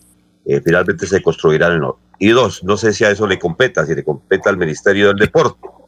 Y es que equipos como el Real Santander, que son de la tierra, no pueden jugar en el estadio Alfonso López porque el Atlético Bucaramanga, que es el que tiene los derechos, no se lo permite. No sé si en eso pueda intervenir el Ministerio del Deporte. Hay que decir que el doctor Pedro Carrillo, director del INDER, dice que él está dispuesto para que todos los equipos del departamento jueguen allí, pero Bucaramanga no lo permite. Eh, bueno, en cuanto a lo de el polideportivo del barrio La Cumbre, ahorita en diciembre se iba a firmar un convenio con ellos para el mejoramiento de la cancha de fútbol que existe allá en el barrio La Cumbre. Pero No se pudo porque la mitad del terreno pertenece a la Junta de Acción Comunal y la mitad del terreno pertenece a, al municipio. Hasta que el municipio no subsane eso, no vamos a poder mejorar esa cancha de fútbol que tanto servicio le ha prestado pues a la comunidad, que la usan muchísimo. Queríamos colocarle gradería, bueno, hacerle un, un mejoramiento para que quede en una cancha de verdad en condiciones óptimas para el uso. Y en cuanto a lo del estadio, pues usted sabe que los estadios o los escenarios deportivos son de los entes territoriales, llámese municipios o departamentos. Y el estadio de fútbol, pues es de propiedad de, de la gobernación de Santander, del departamento de Santander, y ellos son autónomos. Hicieron un convenio con, tengo entendido, nosotros como ministerio, pues en eso sí no, no nos metemos porque no tenemos competencia, porque el escenario no es nuestro. Ahí la competencia pues es de la gobernación, de hablar pues con el Atlético Bucaramanga, porque ellos creo que hicieron un convenio y junto con la DI Mayor para eh, el tema de los escenarios. Pero eso sí es competencia 100% de la gobernación, porque ellos son los dueños de, ese escenario deportivo. Bueno, y finalmente Jorge Caicedo le tiene una pregunta. Doctora Lina, son las 6 y 23. Jorge, la escucha. Con los buenos días para la viceministra del Deporte, Lina Barrera. Eh, le, he escuchado que hay un buen interés, eh, una iniciativa de parte de ella de recuperar escenarios deportivos en el departamento de Santander. En el listado que ha mencionado no, no escuché nada sobre el complejo acuático del municipio de Piedecuesta, que fue un compromiso de la eh, última directora que tuvo con Deportes, eh, Clara Luz Roldán, con los deportistas paralímpicos de Santander, de, la, de la rama de la natación. Este complejo ya va a completar tres años sin que se haya puesto al servicio, creo que aún ni siquiera se ha terminado, las obras están paralizadas. ¿Hay alguna buena noticia con respecto a este complejo deportivo de Piedecuesta? Claro que sí, ya lo había comentado en un comienzo, pero con mucho gusto. Nosotros, o cuando yo llegué al, ministerio, obviamente, pues Piedecuesta es un municipio de mis afectos. Eh, eh, el doctor Milton Sinuco, que en paz descanse, y, y el alcalde Mario Carvajal me hablaron sobre ese proyecto que ni siquiera ha iniciado. Lo único que hicieron fue cerrar y ponerle un encerramiento y no hay obras. Obras no hay ninguna. Yo estuve visitándolo allá en el mes de, diciembre, de noviembre, visitando el complejo. Es una inversión alrededor de los 10 mil millones de pesos, donde el municipio de Piedecuesta aportó mil millones de pesos, la gobernación de Santander aportó dos, casi tres mil millones y nosotros siete mil millones de pesos. Entonces, ¿qué es lo que ha pasado con eso? Ya, pues gracias, el convenio se vencía ahorita el 31 de diciembre de este año, ya le hicimos la prórroga correspondiente a ese convenio para, pues, para no dejarlo que se acabara.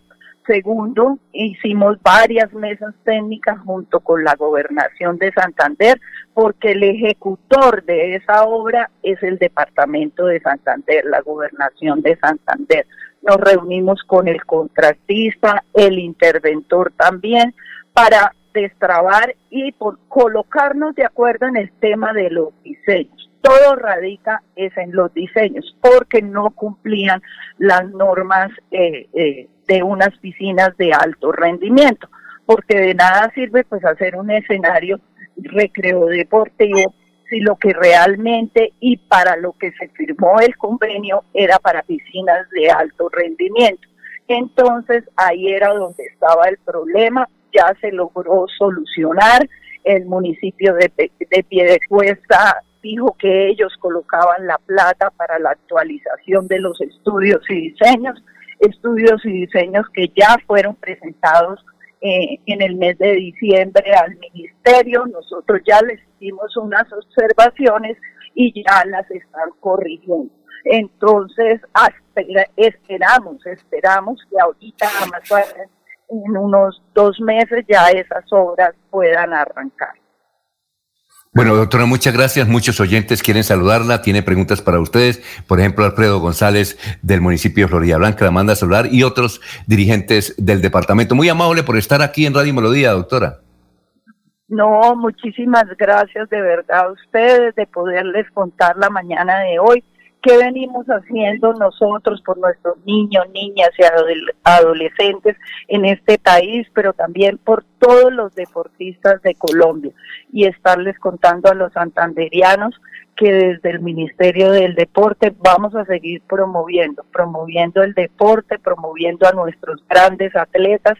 Nosotros allá desde el Ministerio tenemos un programa que se llama Atleta Excelencia, donde mensualmente apoyamos a esos atletas que participan en los Juegos Olímpicos y en Santander tenemos a cuatro cuatro atletas importantes de, nuestro deporte paralímpico colombiano, como es Moisés, y, dos deportistas, tres deportistas más de, atletismo y eso, que los estamos apoyando también para la, para la preparatoria, para que puedan ir ahora a Tokio 2020, a los Juegos de Tokio 2020 que se van a realizar en el mes de junio.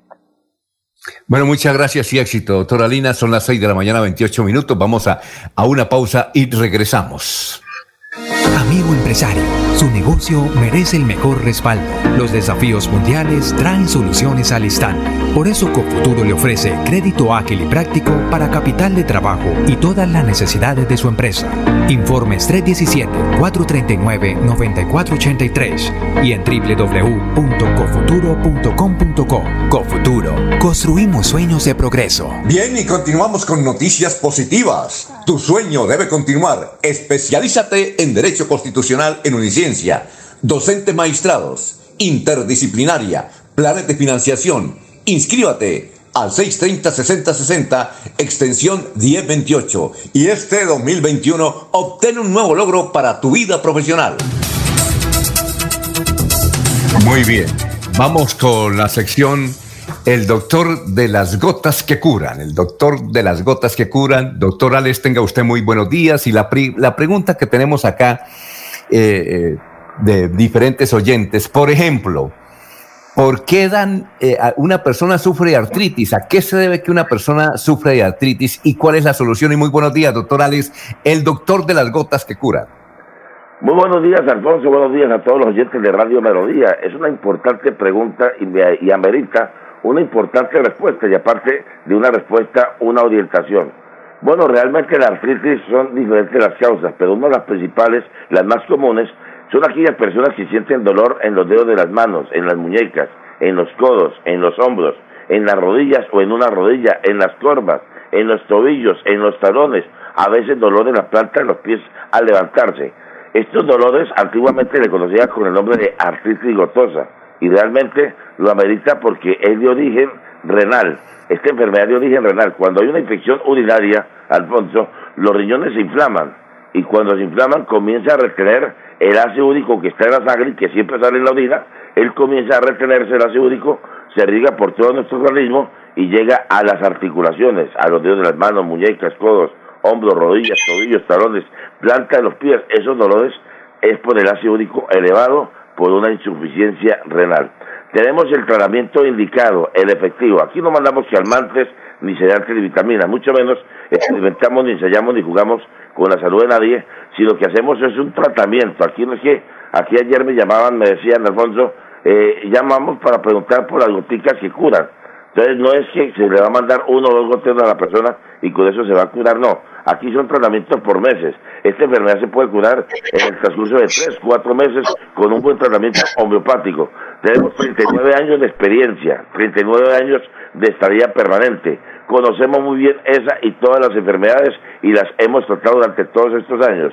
Tenemos la experiencia y la garantía de que esta enfermedad se puede curar en gotas que curan. La persona toma medio goteo en la mañana y medio goteo en la tarde, en medio vasito de agua, y la persona comienza a notar desde la primera semana una mejoría, que ese dolor comienza a disminuir hasta desaparecer, porque el ácido único comienza a salir totalmente, porque el tratamiento se le hace al sistema renal, que hace que los eh, el ácido úrico salga y así comienzan a disminuir el dolor hasta desaparecer la enfermedad.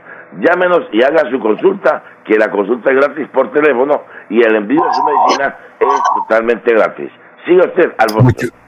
Muchas gracias, doctor Alex. Más adelante estaremos hablando con usted. Son las 6 de la mañana, 32 minutos. Las gotas que curan están en este teléfono. Anótenlo. 635-6768 amigos de Colombia, les saluda su cantante Alci Acosta. Para comentarles que hace poquito un poquito delicado de salud, pero gracias al Centro Naturista Boca que del doctor Alex Alberto García en la ciudad de Bucaramanga, hoy en día gozo de buena salud. Se lo dice su amigo y cantante Alci Acosta. Botas que del doctor Alex Alberto García. Muchas gracias y no se les olviden este consejo, gotas que curan. Les saluda a Julio César Galvis, el emperador del vallenato. Quiero presentarles y recomendarles al mejor homeópata de Colombia. Es el doctor Alex Alberto García. Llámelo, dígale, cuéntele cuál es su enfermedad y él le va a formular, le va a recomendar los tratamientos, la medicina que usted necesita para curarse definitivamente. Alex Alberto García el mejor homeópata de Colombia. Llame al doctor Alex Alberto García, de Gotas que Curan, a los teléfonos 635-6768 y al 316-827-9046. 635-6768 y al 316-827-9046. Servicio a domicilio gratis.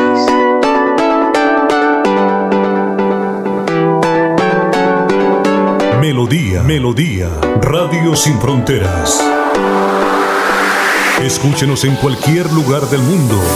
Melodíaenlínea.com es nuestra página web.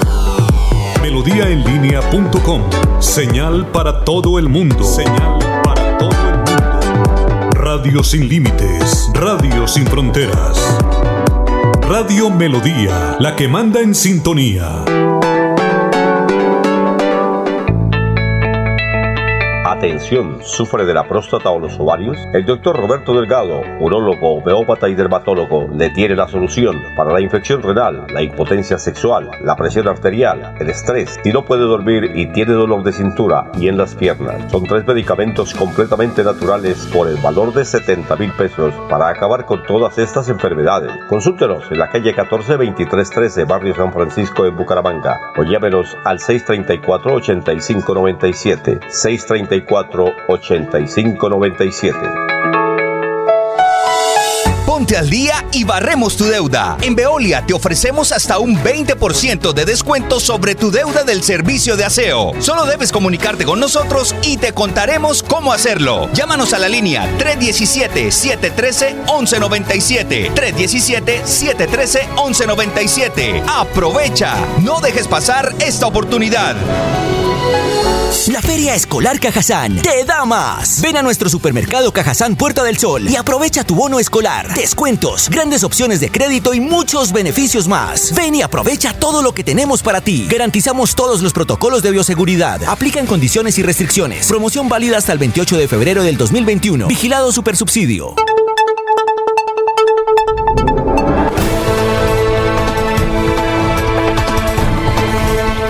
Últimas noticias de Radio Melodía. Últimas noticias por Radio Melodía 1080 AM. En Facebook Live, en YouTube y en Twitter. Por donde quiera informarse.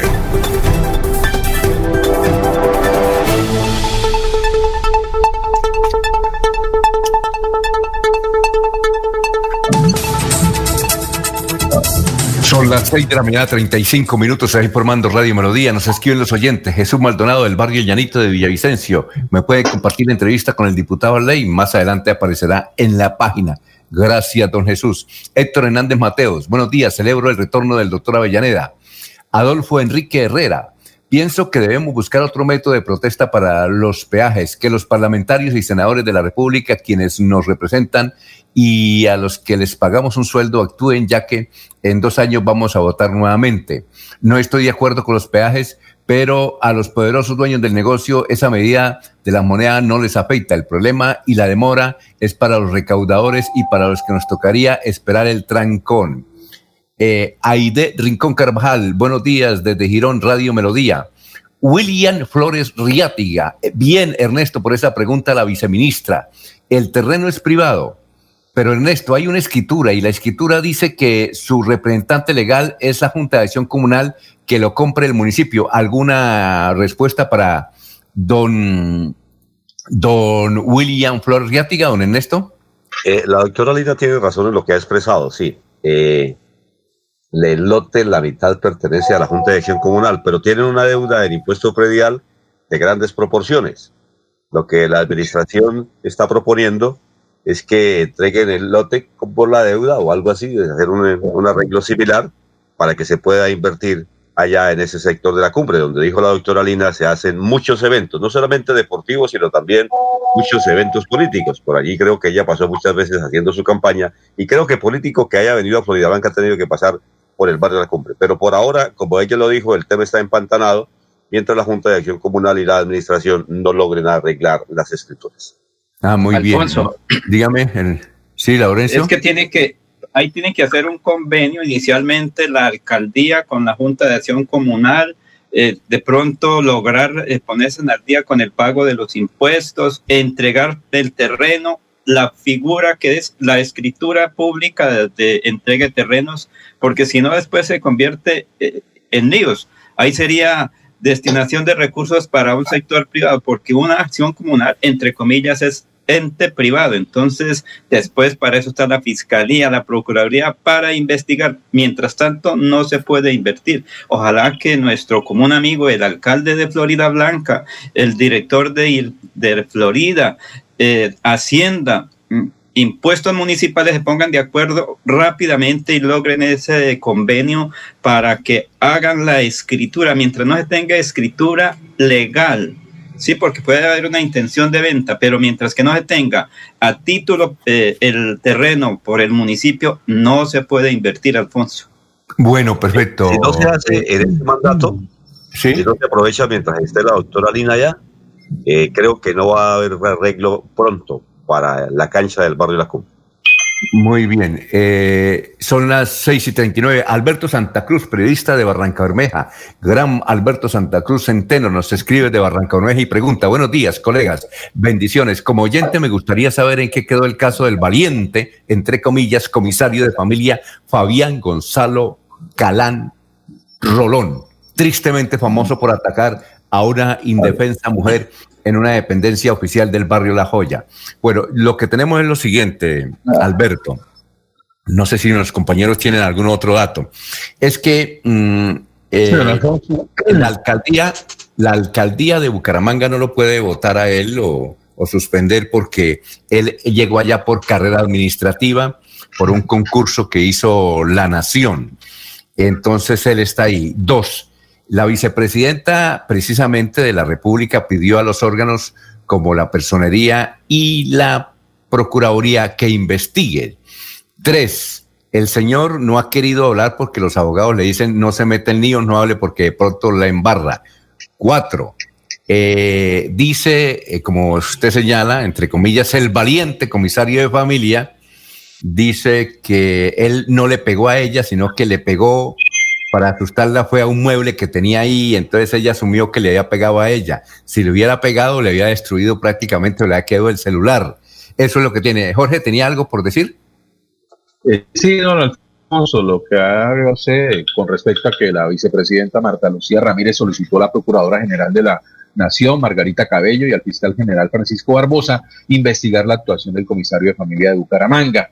Eh, todavía tampoco es claro, don Alfonso, que el funcionario haya golpeado o no a la señora. El video eh, lo que registra es una reacción ante el, impulso del funcionario. No se puede determinar el mismo video si, la golpeó o no. No estoy tomando partida en esto en que esté a favor del funcionario o, de la señora que colocó el denuncio, pero el, el, video, la sección del video, pues no es completa, hay, hay, una edición eh, no, hay, no se ven los minutos previos a ver cuál fue la situación que generó esta reacción por parte del comisario de familia hacia eh, la grabación que estaba haciendo esta señora. Incluso en redes sociales, por donde también se dio a conocer el video inicialmente, eh, ya se viene comentando que la discusión, la reacción del funcionario se debió a, un comentario de tipo político que habría hecho la señora. Entonces, eh, es necesario hacer la investigación en, en, ese aspecto con respecto al comisario de familia y determinar eh, o, generar un mayor contexto con respecto a la situación que allí se presentó eh, antes de, hacer un señalamiento con respecto a que si él eh, es la persona que, se está, que se le, pues, se le está señalando en los últimos días a través de las redes sociales como un agresor de mujeres. Nos llamó, un funcionario, nos llamó un funcionario de la comisaría de familia, creo que fue ayer, y nos dijo que esa señora lo que quiere es eh, hacerle una afrenta a él y que además que si hubiera reaccionado el funcionario, lo mejor era haberle quitado el celular, se lo hubiera quitado y no, y no pegarle, que él, no le pegó, que él, le, él, manoteaba era contra un mueble y que si le hubiera pegado, pues el celular se hubiera caído y había sido peor, que tal vez ella no supo grabarle a él y que además él no pronunció palabras groseras. en fin, y que él es un funcionario muy buena gente, que es un funcionario que mm, atiende a la familia y que eso es una venganza de la señora contra él. Ese es el episodio. A ver, don Laurencio. Alfonso, yo tengo una experiencia porque mi hermano es comisario de familia en Moniquera, lleva 20 años ya también. Frecuentemente la gente visita ahí y quiere que le den soluciones inmediatas a sus problemas, eh, digamos, familiares por violencia intrafamiliar. Pero el fenómeno es el siguiente, es que parece, no sé, hasta el viernes pasado no se tenía una denuncia legal se hizo fue una denuncia a través de las redes sociales, llegó hasta el Ministerio de la Mujer, a la Secretaría de la Mujer aquí de Santander, pero no sé si legalmente la señora hizo la denuncia por agresión, porque de lo contrario, si no hay esa denuncia por agresión donde ella pueda demostrar, demostrar que fue agredida, pues la cuestión no pasa más de ahí. Obvio, obviamente la señora vicepresidenta Marta Lucía Ramírez pidió que se investigue, a ver qué pasa, porque es que si no hay la denuncia legal, porque fue una denuncia a través de las redes sociales, un video que eso no, no, no tiene, digamos, el fundamento para que sea destituido el comisario de familia. Entonces, toca conocer primero si existe o no la denuncia formal por parte de la persona que fue supuestamente, repito, agredida. En todo, caso, para la noticia fue fundamental eh, eh, eso, 6 y 44. Tenemos al alcalde de Málaga, Oscar Joya. Es que ayer Oscar Joya dejó sorprendido a todo el mundo cuando dijo que el cementerio colapsó.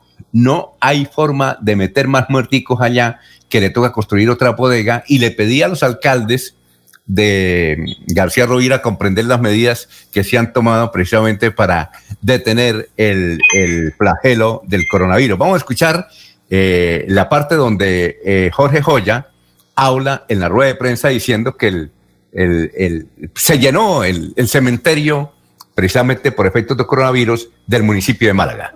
Es en Málaga donde terminan los muerticos. Es en Málaga a donde llegan por el hospital regional en el esquema que tenemos de, de remisión y contrarremisión.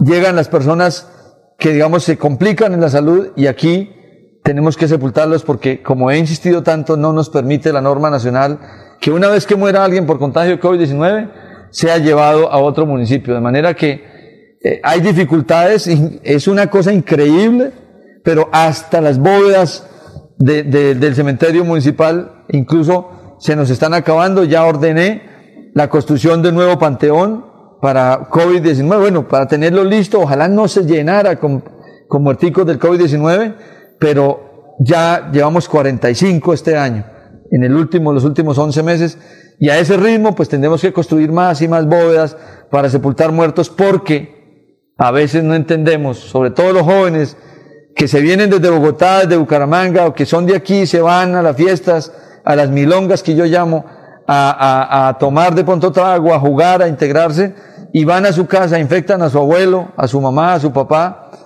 terminan ellos muriéndose por culpa de esa irresponsabilidad. Entonces el llamado también a los jóvenes para que tengan cuidado. Tenemos muchos casos en que nos, la anécdota cuenta que vino el sobrino desde Bogotá, que vinieron los hijos desde allí, que vinieron los familiares desde acá y estuvieron en una fiesta, en una reunión, se contagió uno de ellos y sin saberlo terminó contagiando a su papá, a su mamá o a su abuelo y ellos se nos complicaron y a veces algunos de ellos han muerto. Bueno, muchas gracias al alcalde del municipio de Málaga 6 y 46. Vamos a una pausa.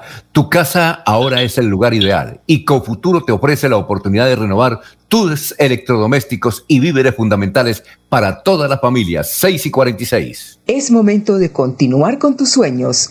Especialízate en Derecho Constitucional en Uniciencia con docentes magistrados, planes de financiación, posgrado interdisciplinario Inscríbate al 630-6060, extensión 1028 y este 2021 Obtén un nuevo logro en tu vida profesional. Tu casa ahora es el lugar ideal y Cofuturo te ofrece la oportunidad de renovar los electrodomésticos y víveres fundamentales para toda la familia.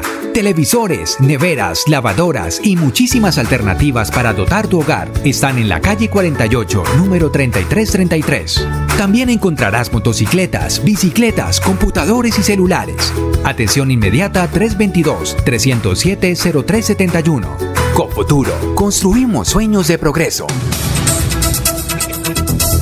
Muy bien, son las 6 y 47 minutos. La otra intervención del doctor de las gotas que curan. Bueno, doctor Alex, esta pregunta eh, tiene que ver con muchos compañeros. bueno, ¿por qué los ciudadanos básicamente, o gente de la tercera edad, orina mucho de noche? ¿A qué se debe, doctor? Bueno, la, comúnmente se le llama la orinadera y esa orinadera tiene un nombre científico llamado cistitis. Es cuando hay un descontrol en los músculos nerviosos llamados los esfínteres. Entonces comienza a, a producirse esa orinadera casi que constante. Entonces a esta enfermedad se le da el nombre de cistitis y esto lo produce muchas veces una infección urinaria que va causando una habilidad en la vejiga. Entonces la vejiga comienza a colapsar, comienza a bajar y muchas veces la persona orina una parte y al rato comienza a orinar otro, otro poco y así sucesivamente. Tenemos el tratamiento efectivo, donde la persona comienza a tomar medio gotero en la mañana y medio gotero en la tarde en medio vaso de agua. Estamos hablando de medicina homeopática, ¿sí? La mejor del mundo. Podemos decir que la mejor del mundo porque tenemos 39 años de estadía permanente y muchos años de experiencia. Entonces, son muchos los testimonios de personas que se han curado de esta enfermedad. Y la persona comienza a notar desde la primera semana una mejoría. Si orinaba seis veces, en la primera semana comienza a notar que ya orina cinco veces, cuatro veces, y cada semana comienza a disminuir hasta curarse esta enfermedad. Este tratamiento puede durar de dos a tres meses. Pueden llamar a nuestra línea telefónica, preguntarme y yo le digo cuántos tratamientos, cuántos meses y cuánto le cuesta la medicina. La consulta es gratis por teléfono y el envío de la medicina también es totalmente gratis. El pago de la medicina es con entrega. Buen día y buena salud, señor Alfonso. Bueno, muchas gracias, muy amable. Las gotas que curan a este teléfono 635-6768. 635-6768, como lo dice el emperador del vallenato, Julio César Galvis. Hola mis amigos, ¿qué tal? Les habla Saúl Gómez Calderón para invitarlos para que llamen al doctor Alex Alberto García, el mejor homeópata del país. Llámenlo, cuéntele cuáles son sus síntomas y él le dirá cuántos tratamientos necesita y por cuánto tiene. Lo más importante, le hace llegar la medicina hasta la puerta de su casa. Alex Alberto García, el mejor homeópata del país. Hola.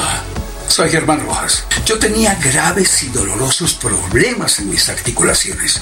Y un buen día tuve la suerte de conocer en Bucaramanga al doctor Alex Alberto García. Y allí, en su consultorio, gotas que curan, encontré la solución a mis problemas.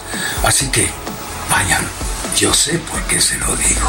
Llame al doctor Alex Alberto García de Gotas que Curan a los teléfonos 635-6768 y al 316-827-9046. Servicio a domicilio gratis. Lo recomienda el actor Germán Rojas.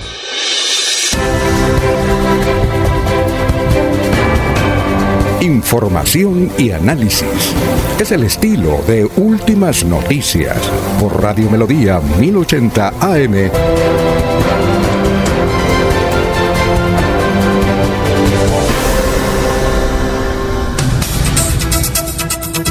Muy bien, son las 6 de la mañana, 51 minutos. Vamos con noticias, Jorge, a esta hora y estamos saludando a Fabián Rojas, que nos manda las efemérides de hoy. Vamos más adelante, las vamos. Gracias, Fabián, por escucharnos desde el barrio La Universidad de Bucaramanga. 6 y 51, Jorge, lo escuchamos. Jorge, ¿no está Jorge? Bueno, don Laurencio, gran Laurencio. Alfonso. Don Alfonso, bajo el nombre de Sáquele ah, Roja al traidor, se inscribió ante la registraduría. Sí. Jorge, siga. Siga, Jorge. ¿Aló, sí? Sí, siga, siga. Sí, don Alfonso, bajo el nombre de... Aló, sí. Sí, lo escuchamos. Bajo el nombre de Sáquele Roja al traidor se inscribió ante la registraduría el comité revocatorio del mandato de Juan Carlos Cárdenas como alcalde de Bucaramanga. Dicho comité está liderado por dos exfuncionarios de la alcaldía cercanos al exalcalde Rodolfo Hernández y el ex subsecretario de Desarrollo Jorge Nieto. Además, el excoordinador de la Unidad de Desarrollo Comunitario Reinaldo Barrera. Asimismo, participa esa intención de revocatoria el edil de la comuna de cabecera Ángela María Romero y el parecido partido político Opción Ciudadana Pedro Nilsson Amaya, quien ya actúa como vocero del proceso. Esta idea nace de lo que está pasando en la ciudad, lo que estamos viendo, lo que está sucediendo, donde no hay administración, dijo Pedro Nilsson Amaya al consultársele con respecto al comité de revocatoria que se inscribió ante el Consejo Nacional Electoral. Llama la atención, don Alfonso, que hace cinco días el exconcejal Pedro Nilsson Amaya, a través de un medio de comunicación, manifestaba no tener idea de quiénes eran los organizadores ni quiénes estaban detrás de este movimiento de revocatoria. Y hoy, a través del diario Vanguardia Liberal, se le presenta como el vocero del comité. Muy bien, don Laurencio, son las seis y 53, lo escuchamos. Alfonso, como hoy es día de protesta, los docentes también tienen su protesta. Clemencia Cáceres es docente del Sindicato de Educadores de Santander, profesora o maestra o educadora de Girón. Allí ha venido cumpliendo una importante labor María Clemencia Cáceres y anoche logramos hablar con ella y por eso la tenemos ahí eh, ya para que diga qué es lo que está ocurriendo frente a la alternancia, porque como lo dijo el alcalde de Málaga, la situación es muy compleja. En cada municipio hay situaciones diversas, diferentes. Aquí en Bucaramanga han dicho que todavía no se tienen los elementos indispensables para que el profesor, el directivo administrativo y finalmente el niño que se está educando pueda cumplir con todos los procesos de bioseguridad. Un metro por lo menos de silla a silla o de niño a niño. Entonces es muy dificultosa la situación. Por eso hemos hablado con Clemencia Cáceres, docente del Sindicato de Educadores y de la Central Unitaria de Trabajadores.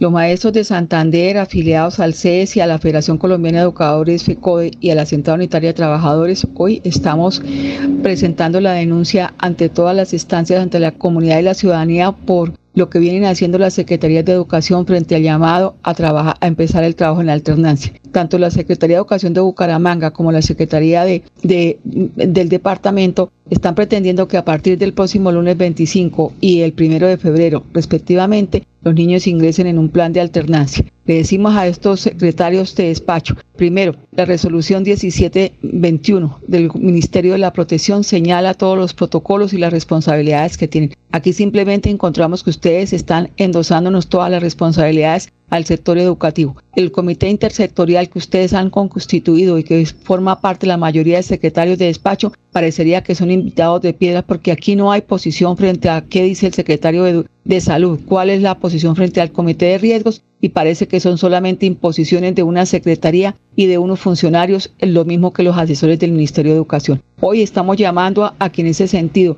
no hay condiciones por las razones que están exponiendo y que son lo más importante. Primero, la comunidad científica, la comunidad del sector salud está diciendo, por favor, no puede haber alternancia porque prácticamente tenemos colapsado, estamos en alerta roja en Santander, no hay camas UCI y sin llamar a la a la presencialidad en los colegios es seguir aumentando las cifras de eh, contagiados por el COVID. Y en segundo lugar, los exiguos recursos, la, los escasos dineros que han enviado el Ministerio de Educación y los que vienen aportando los entes territoriales no alcanzan para cubrir todas las necesidades lo que tiene que ver con la adecuación de infraestructura que prácticamente han estado solas y abandonadas por 11 meses, la, eh, el nombramiento de docentes, al contrario, en Bucaramanga están recortando planta de docente, lo que tiene que ver con los criterios de salud para el personal que entra a trabajar, las revisiones médicas, las certificaciones, el nombramiento de personal de aseo, personal de apoyo para estar en lo que es limpieza, asepsia de todos los espacios y de igual manera el apoyo que tiene que brindar este comité sectorial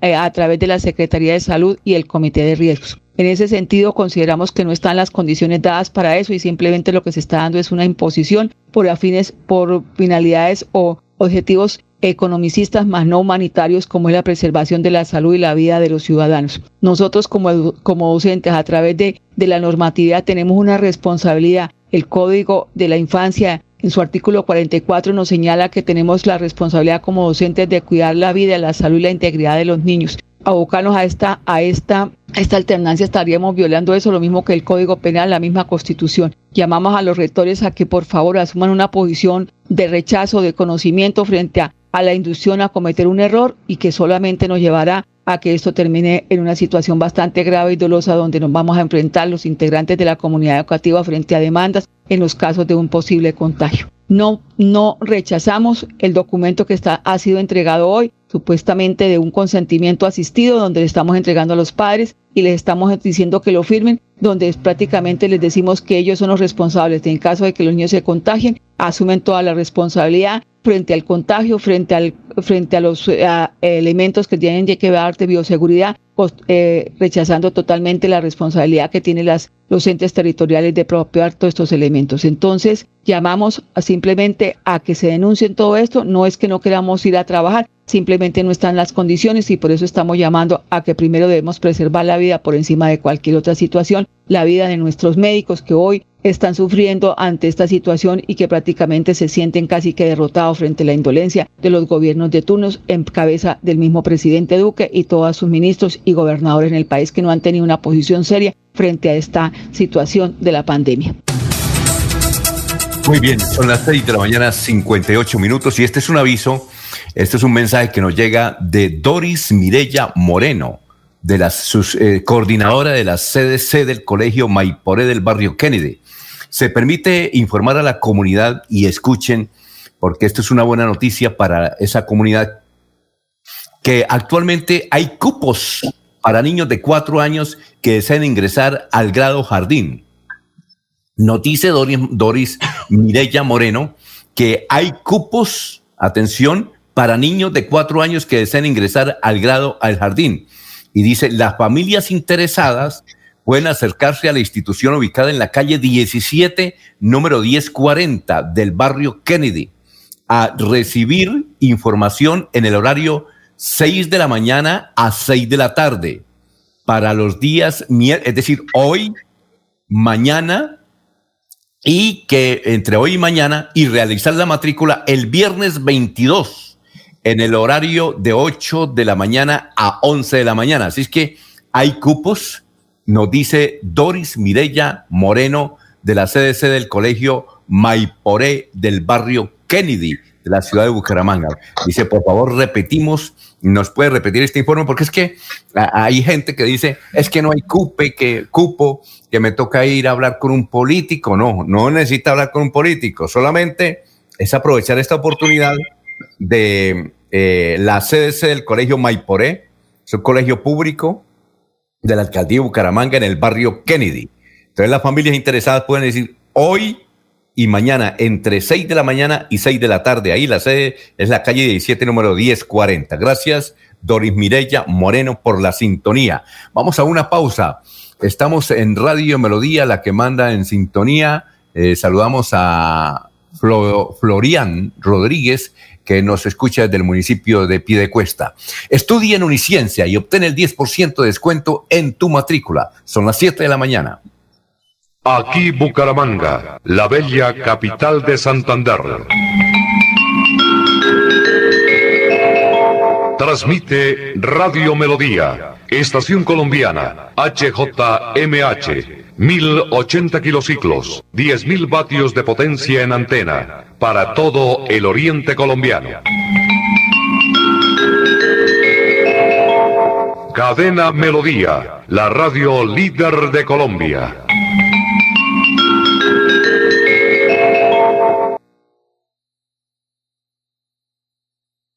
Se vende Renault Steway Intense automático modelo 2020, 12.000 kilómetros, en perfecto estado, como nuevo, único dueño, color plateado. Y también se vende camioneta 4x4, doble cabina, Mitsubishi L200, modelo 2011, diésel, color blanco. Llame ahora mismo al 300 894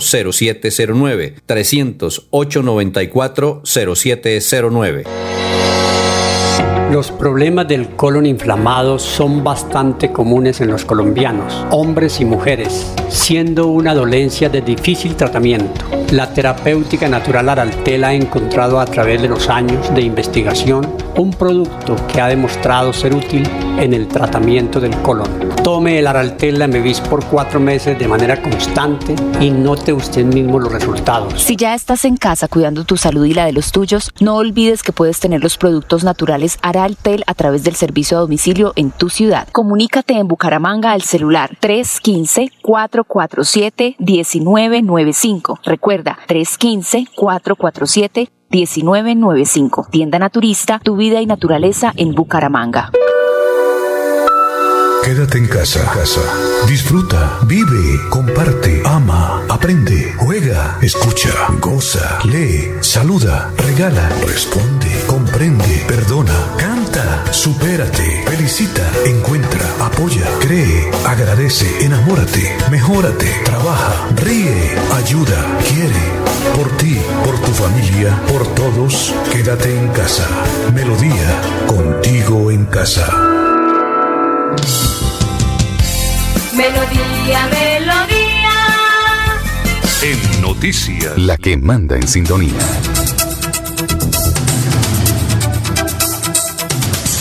Muy bien, son las 7 de la mañana, 8 minutos, 7, 8 minutos.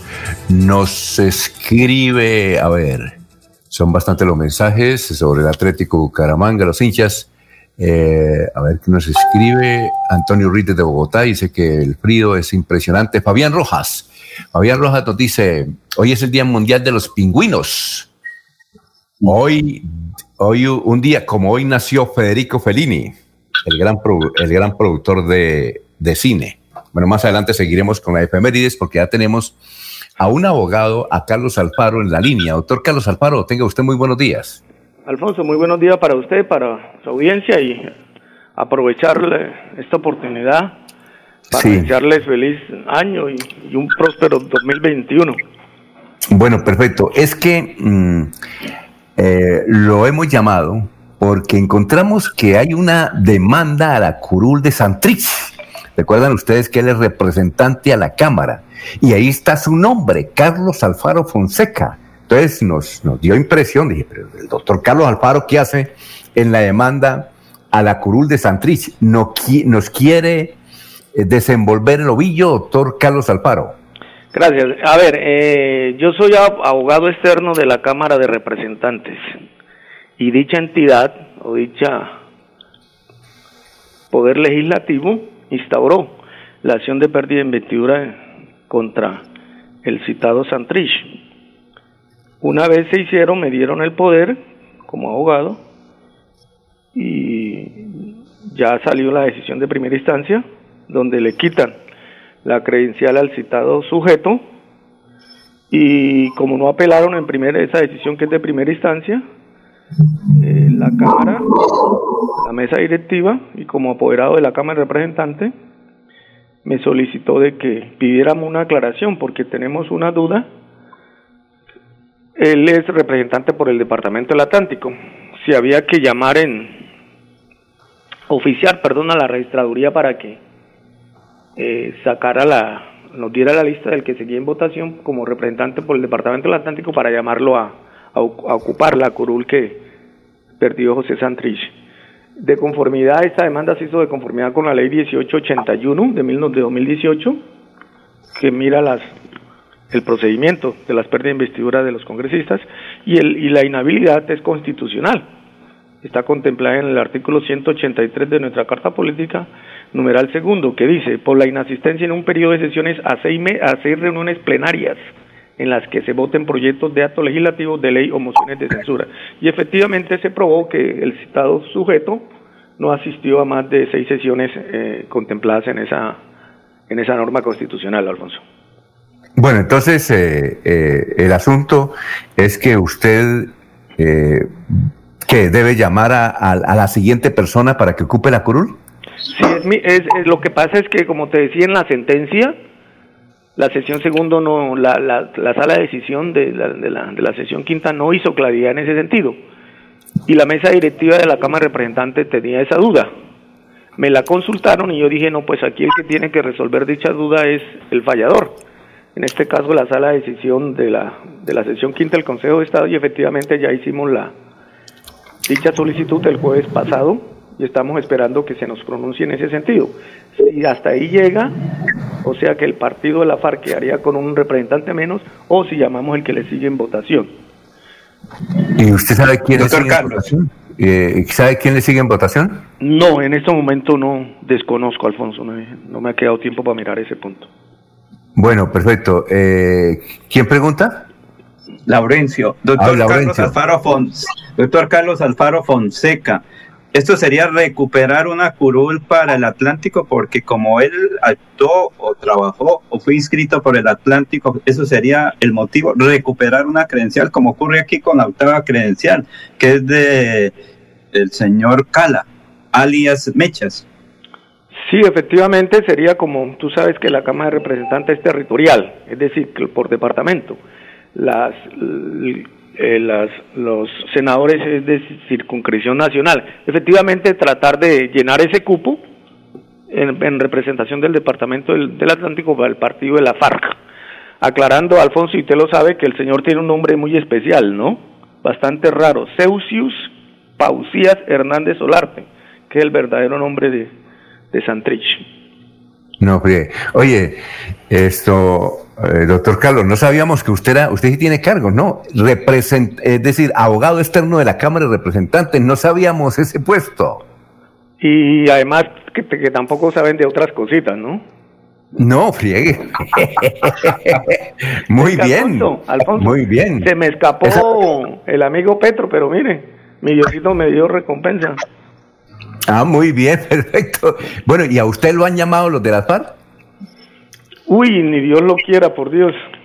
No, pero, pero, pero, que, pero tienen que llamarlo para decirle, oye, doctor Carlos, buena no, pero Alfonso, el partido, el partido, porque usted, usted formuló la cosa como muy, muy, sí, el partido de las FARC, ¿qué le ha dicho a usted frente a esto, doctor Carlos Alfaro Fonseca? No, ni Timuchenko, ni, ni cuál, ni, ni, el, ni cuál le digo yo, man, no, ninguno de esos personajes. Ni Carlos Lozada, ni Sandra Ramírez. ¿No lo han llamado? ninguno de esos personajes ha tenido la, la bondad de llamarme para insinuarme que quién es el que le sigue en votación como representante por el Departamento del Atlántico. ¿Cuánto tiempo tiene el Consejo de Estado para definir esa, para aclararle a usted eso? Yo creo que en los próximos 8 o 10 días, porque seguramente los, el partido de la FARC también va a presionar para que no se queden con una curul menos, ¿no?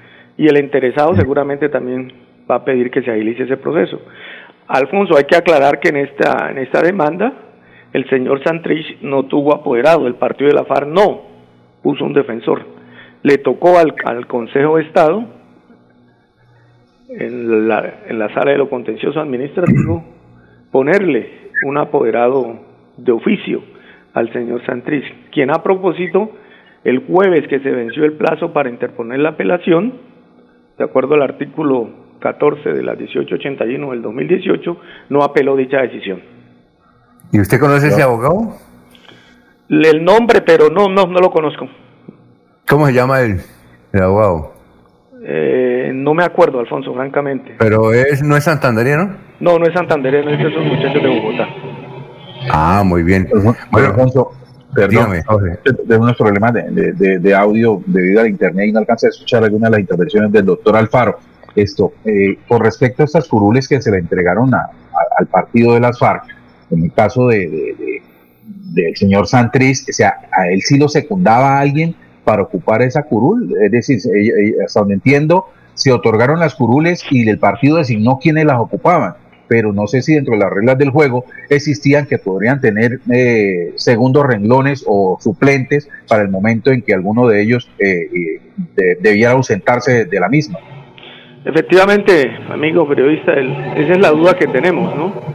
Entonces, en vista de eso y para evitar problemas a, a la entidad que yo represento, como es la Cámara de Representantes, solicitamos al contencioso de en cabeza del Consejo de Estado que nos resuelva esa duda, porque no queremos tener a futuro que por algún inconveniente le vaya a iniciar alguna investigación de tipo disciplinario a la entidad que, que representa en estos momentos. Doctor Alfaro. Necesariamente esa, esa, esa, esa, esa, esa, esa reglamentación o esa normatividad podría estar contemplada dentro de los mismos acuerdos firmados en La Habana. Seguramente, amigo, seguramente estará ahí porque todas esas posibilidades tienen, tienen que haber quedado cubiertos ya sea en la en ese acuerdo de La Habana, sí, o entre ciertas cosas que, que desconocemos de dicho acuerdo.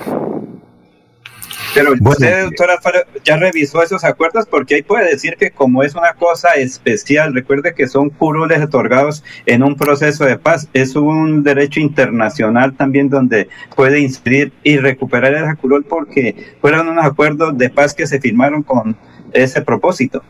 Laurencio, si usted recuerda ese documento llamado Acuerdo de Paz, tienen creo que como cinco mil folios y en realidad, le soy sincero, no, me, no lo he leído. Muy bien. Eh, Carlos, ¿tiene algún otro chicharrón allá en la Cámara de Representantes o solamente ese? No, tenemos varias, varias acciones de, de reparaciones directas contra la entidad por la emisión de determinados actos administrativos o por haber perjudicado a determinadas personas con ciertas decisiones tomadas por la mesa directiva de dicha entidad. Ah, muy bien, perfecto. Bueno, éxitos, ¿no? Doctor Carlos Alfaro, muy amable por haber estado en Radio Melodía. A usted, Alfonso, y muy especialmente a su vasta audiencia a esta hora de la mañana. Gracias, muy amable. Bueno, perfecto. Vamos con los oyentes. Los oyentes nos escriben. Entonces, Fabián Rojas nos dice que hoy es el Día Mundial de los Pingüinos. Un día como hoy nació Federico Fellini. ¿Vio alguna de las películas, Jorge, de Federico Fellini? Sí, sí, sí, varias. Bueno, en, un día como hoy, en 1983, murió Garrincha. Garrincha, uno de los mejores jugadores que ha tenido el fútbol mundial del Brasil. Un día como hoy, en 1954, nació Rudy Lascala, cantante venezolano. Creo que ya murió, ¿no? No. No, ese está vivo. Era un baladista, ¿no? Todavía, todavía es. Él todavía como que existe, ¿no? Sí, señor. Ah, muy bien, perfecto. Eh, igualmente, nos escribe el sindicato del magisterio. Tres educadores murieron aquí en Santander. Blanca Miriam García, Fernando Portilla, Alexander Ramírez, solo en el departamento de Santander, ¿no? Tres, Blanca Miriam García, Fernando Portilla y Alexander Ramírez. Es docente. ¿Cómo? Blanca Miriam García fue docente.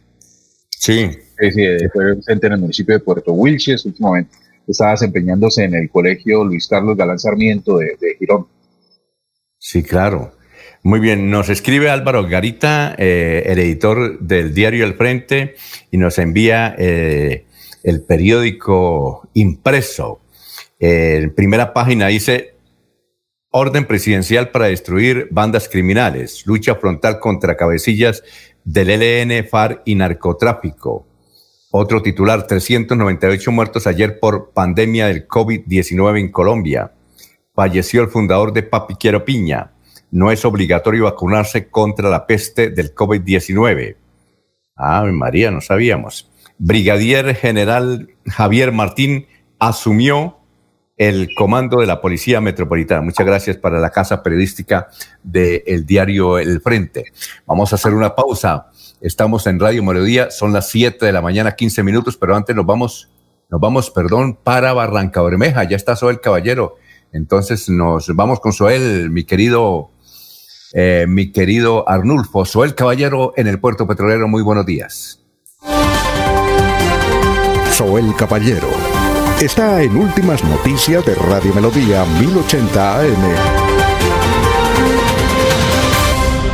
Buenos días, Alfonso, para usted, para los compañeros, seguramente para todos los oyentes. Ayer el alcalde distrital Alfonso El San Marrique inició la socialización de la recuperación del Caño Cardales. Serán 1.7 kilómetros que entrarán en esa fase de recuperación y que conectarán al sector de la rampa con el muelle en donde se construirá el distrito Malacón con una inversión de 14 mil millones de pesos. Por otra parte, el Ministerio de Salud y la Protección Social dio a conocer el fallecimiento ayer en Barranca Bermeja de una persona a causa del COVID-19. Se trata de un hombre de 57 años de edad. La tasa de pacientes que han superado el virus llegó al 89.1%, con un registro de 99 personas que sanaron satisfactoriamente la enfermedad. Finalmente se notificaron 15 nuevos casos positivos para COVID-19, 9 hombres y 6 mujeres. Las estadísticas actualizadas del COVID Barranca Bermeja están de la siguiente manera. Casos confirmados 12.347, personas totalmente recuperadas 11.011, personas recuperándose en casa bajo vigilancia médica 921, un total de 13 personas hospitalizadas, 51 pacientes en unidad de cuidados intensivos UCI, 357 personas fallecidas, casos confirmados en el distrito de Barranca Bermeja 985. Noticias con las que amanece el distrito. Continúen compañeros en estudios. En últimas noticias de Melodía 1080 AM. Bueno, y hay otras noticias también positivas en el departamento de Santander. Estudia en Uniciencia y obtén el 10% de descuento en tu matrícula. Administración de empresas, contaduría, ingeniería de sistemas, ingeniería industrial y derecho. Inscríbete al 630-6060 o al 317-667-0986. Y este 2021 comienza tu proceso universitario. Para seguir adelante, CopFuturo te ofrece crédito educativo en línea. Ingresa a www.copfuturo.com.co y solicítalo de una manera fácil, rápida y segura con la mejor tasa. Atención telefónica 318-717-3270 y 317-404-6430. CopFuturo, construyendo sueños de progreso. Hay más noticias. Muchas noticias, muchas noticias en Melodía 1080 AM. Muy bien, eh, repetimos el, aviso que nos manda eh, eh, Doris Mirella Moreno de la CDC del Colegio Maiporé del barrio Kennedy. es que como los padres de familia se preocupan mucho por la falta de cupos eh, dice la susquita coordinadora Doris Mirella Moreno de la CDC del Colegio Maipore del barrio Kennedy se permite informarle a la comunidad que actualmente hay cupos para niños de cuatro años que desean ingresar al grado jardín. Hoy los atiende hasta las seis de la tarde, hoy y mañana. Y el viernes ya para matricularlos, entre 8 y 11 de la mañana, ahí en la CDC del Colegio Maiporé, calle 17, número 1040. Muchas gracias por la sintonía, Doris Mireya Moreno del Kennedy. Vamos a saludar entonces a esta hora al profesor Enrique Ordóñez. Vamos con el profesor Enrique Ordóñez. Ya, bueno, no está el profesor Enrique. En un instante entonces estará el profesor Enrique Ordóñez eh, para hablar de eh, unos temitas que tenemos acá. Don Laurencio. Eh, don Laurencio, aquí preguntan, ¿es eh, eh, el municipio de Websa no tiene coronavirus? Websa, porque nosotros dijimos que San Benito y Jesús María no tenía coronavirus. ¿Usted sabe si Websa, aquí nos pregunta un oyente de la ciudad de Bucaramanga, que si tiene coronavirus o no? Eh, pues lo que yo conocí es que no, porque allí hubo un cerco pues bastante fundamental. No permitían el ingreso de personas y no tenían las recomendaciones especiales. Eh, fueron, digamos, que sellados algunos caminos que permitían el ingreso un poquito clandestino al municipio.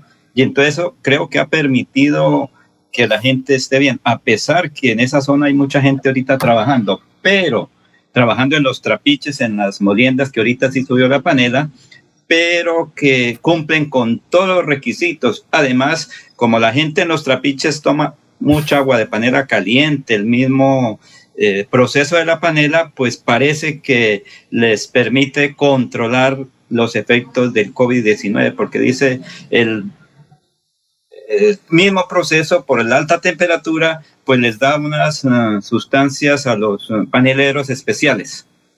Bueno, aquí nos escribe un ciudadano de Santa Marta, el perfil de Radio Melodía, Melodía Henry Orostegui.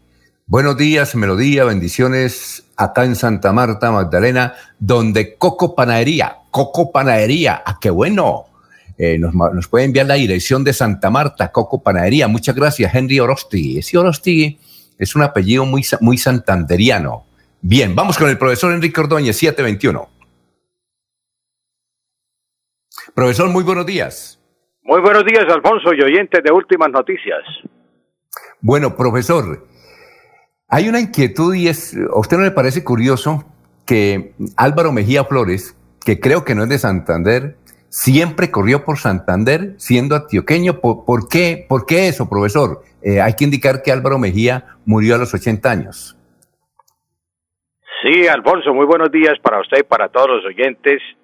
Para resolverle la inquietud, Álvaro Mejía Flores corrió por Santander porque pues él estudiaba en la Escuela Militar de Cadetes en el año 60 y allá tenía un entrenador de atletismo y a la vez pues él le entrenaba en el estadio de la ciudad universitaria, en el Alfonso López se llama el estadio de la ciudad universitaria y Ricardo García había llegado como entrenador a Bucaramanga, el profesor del tecnológico y tenía un grupo de atletas que él había dejado en Bogotá entre ellos estaba Melo, estaba Riaño, estaba Gutiérrez, un grupo de eh, atletas, y a ese grupo se unió Álvaro Mejía.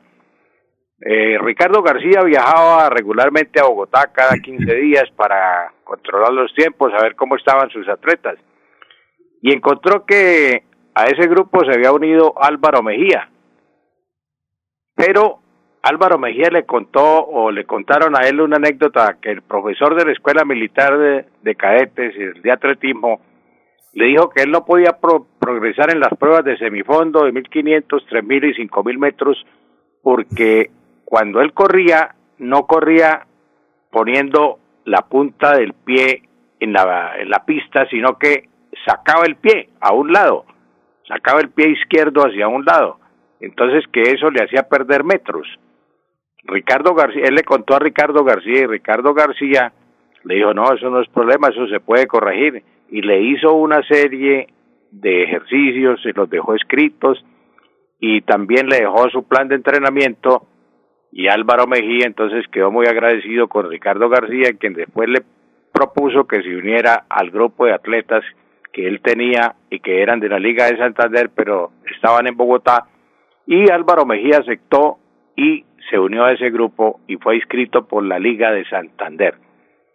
Ese, ese es el, siempre, ¿Y siempre, profesor, siempre corrió por Santander? Sí, él siempre corrió por Santander, pero es que eh, lo importante es que Álvaro Mejía fue el mejor atleta de los de todos los tiempos, yo creo, Alfonso, no por es por la, la cantidad de marcas que batió. Él batió marcas suramericanas, centroamericanas, eh, ganó la maratón de Boston, ganó la maratón de San Silvestre, bueno, eh, Juegos Panamericanos, en todo. Entonces, eh, es el mejor atleta que ha tenido Colombia en los últimos tiempos, sin demeritar otro. Por ejemplo, Caterina Ibargüen también es una atleta extraordinaria.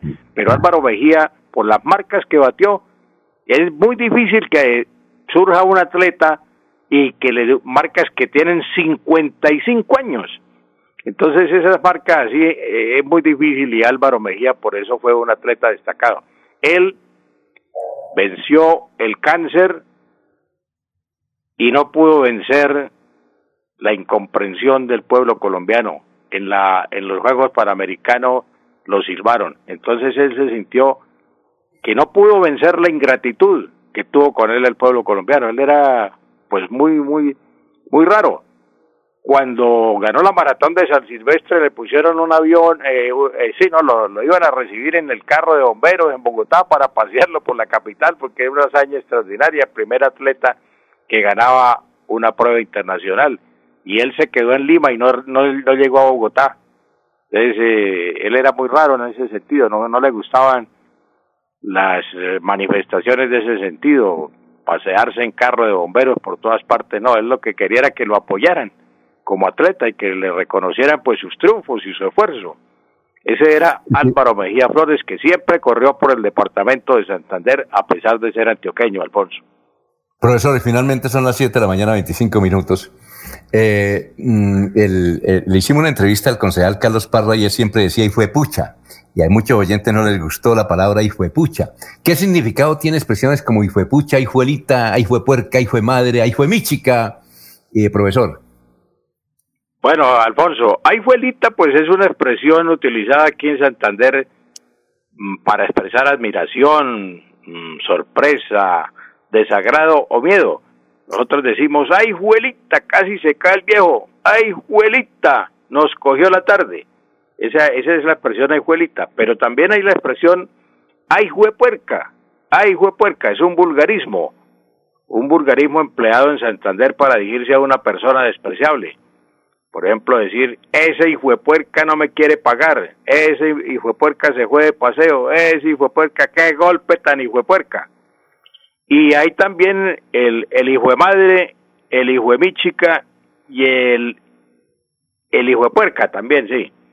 Ese, son expresiones eh, vulgares, son expresiones vulgares y pues eh, equivalen a hijo de madre, hijo de puta.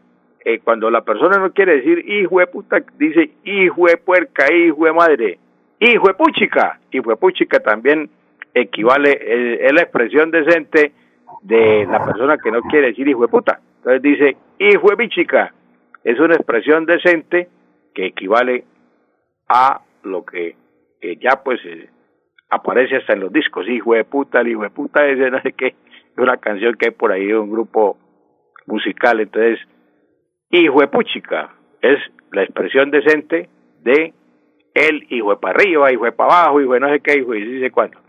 Esas, esas son las expresiones, ay juelita, ay puerca, ay madre, ay bichica, ay puerca, ay puchica, Alfonso. Ah, bueno, profesor, muchas gracias, muy amable. Y nos escribe finalmente, así es Florida Blanca. En Huesca sí hubo contagio mínimo, pero sí, eh, pero sí hubo. Eh, llamen al señor alcalde. Muchas gracias. Recuerden que a partir del 1 de febrero estará el distinguido abogado Iván Calderón hablemos con el abogado aquí en Radio Melodía para que eh, preparen sus preguntas para el abogado Iván Calderón. Son las 7 de la mañana, 28, mucho, 28 minutos. Muchas gracias. Eh, muy amable, don Laurencio. Nos vemos mañana temprano. Éxitos a Jorge, a también a Ernesto, al profesor Enrique Ordóñez, a Julio Enrique Avellaneda y a todos los que estuvieron hoy. Muchas gracias y que pasen un estupendo día. Últimas noticias los despierta bien informados de lunes a viernes. En todas las áreas de la información regional, un periodista de Últimas Noticias registra la información en Radio Melodía 1080 AM y en melodíaenlínea.com. Director Alfonso Pineda Chaparro.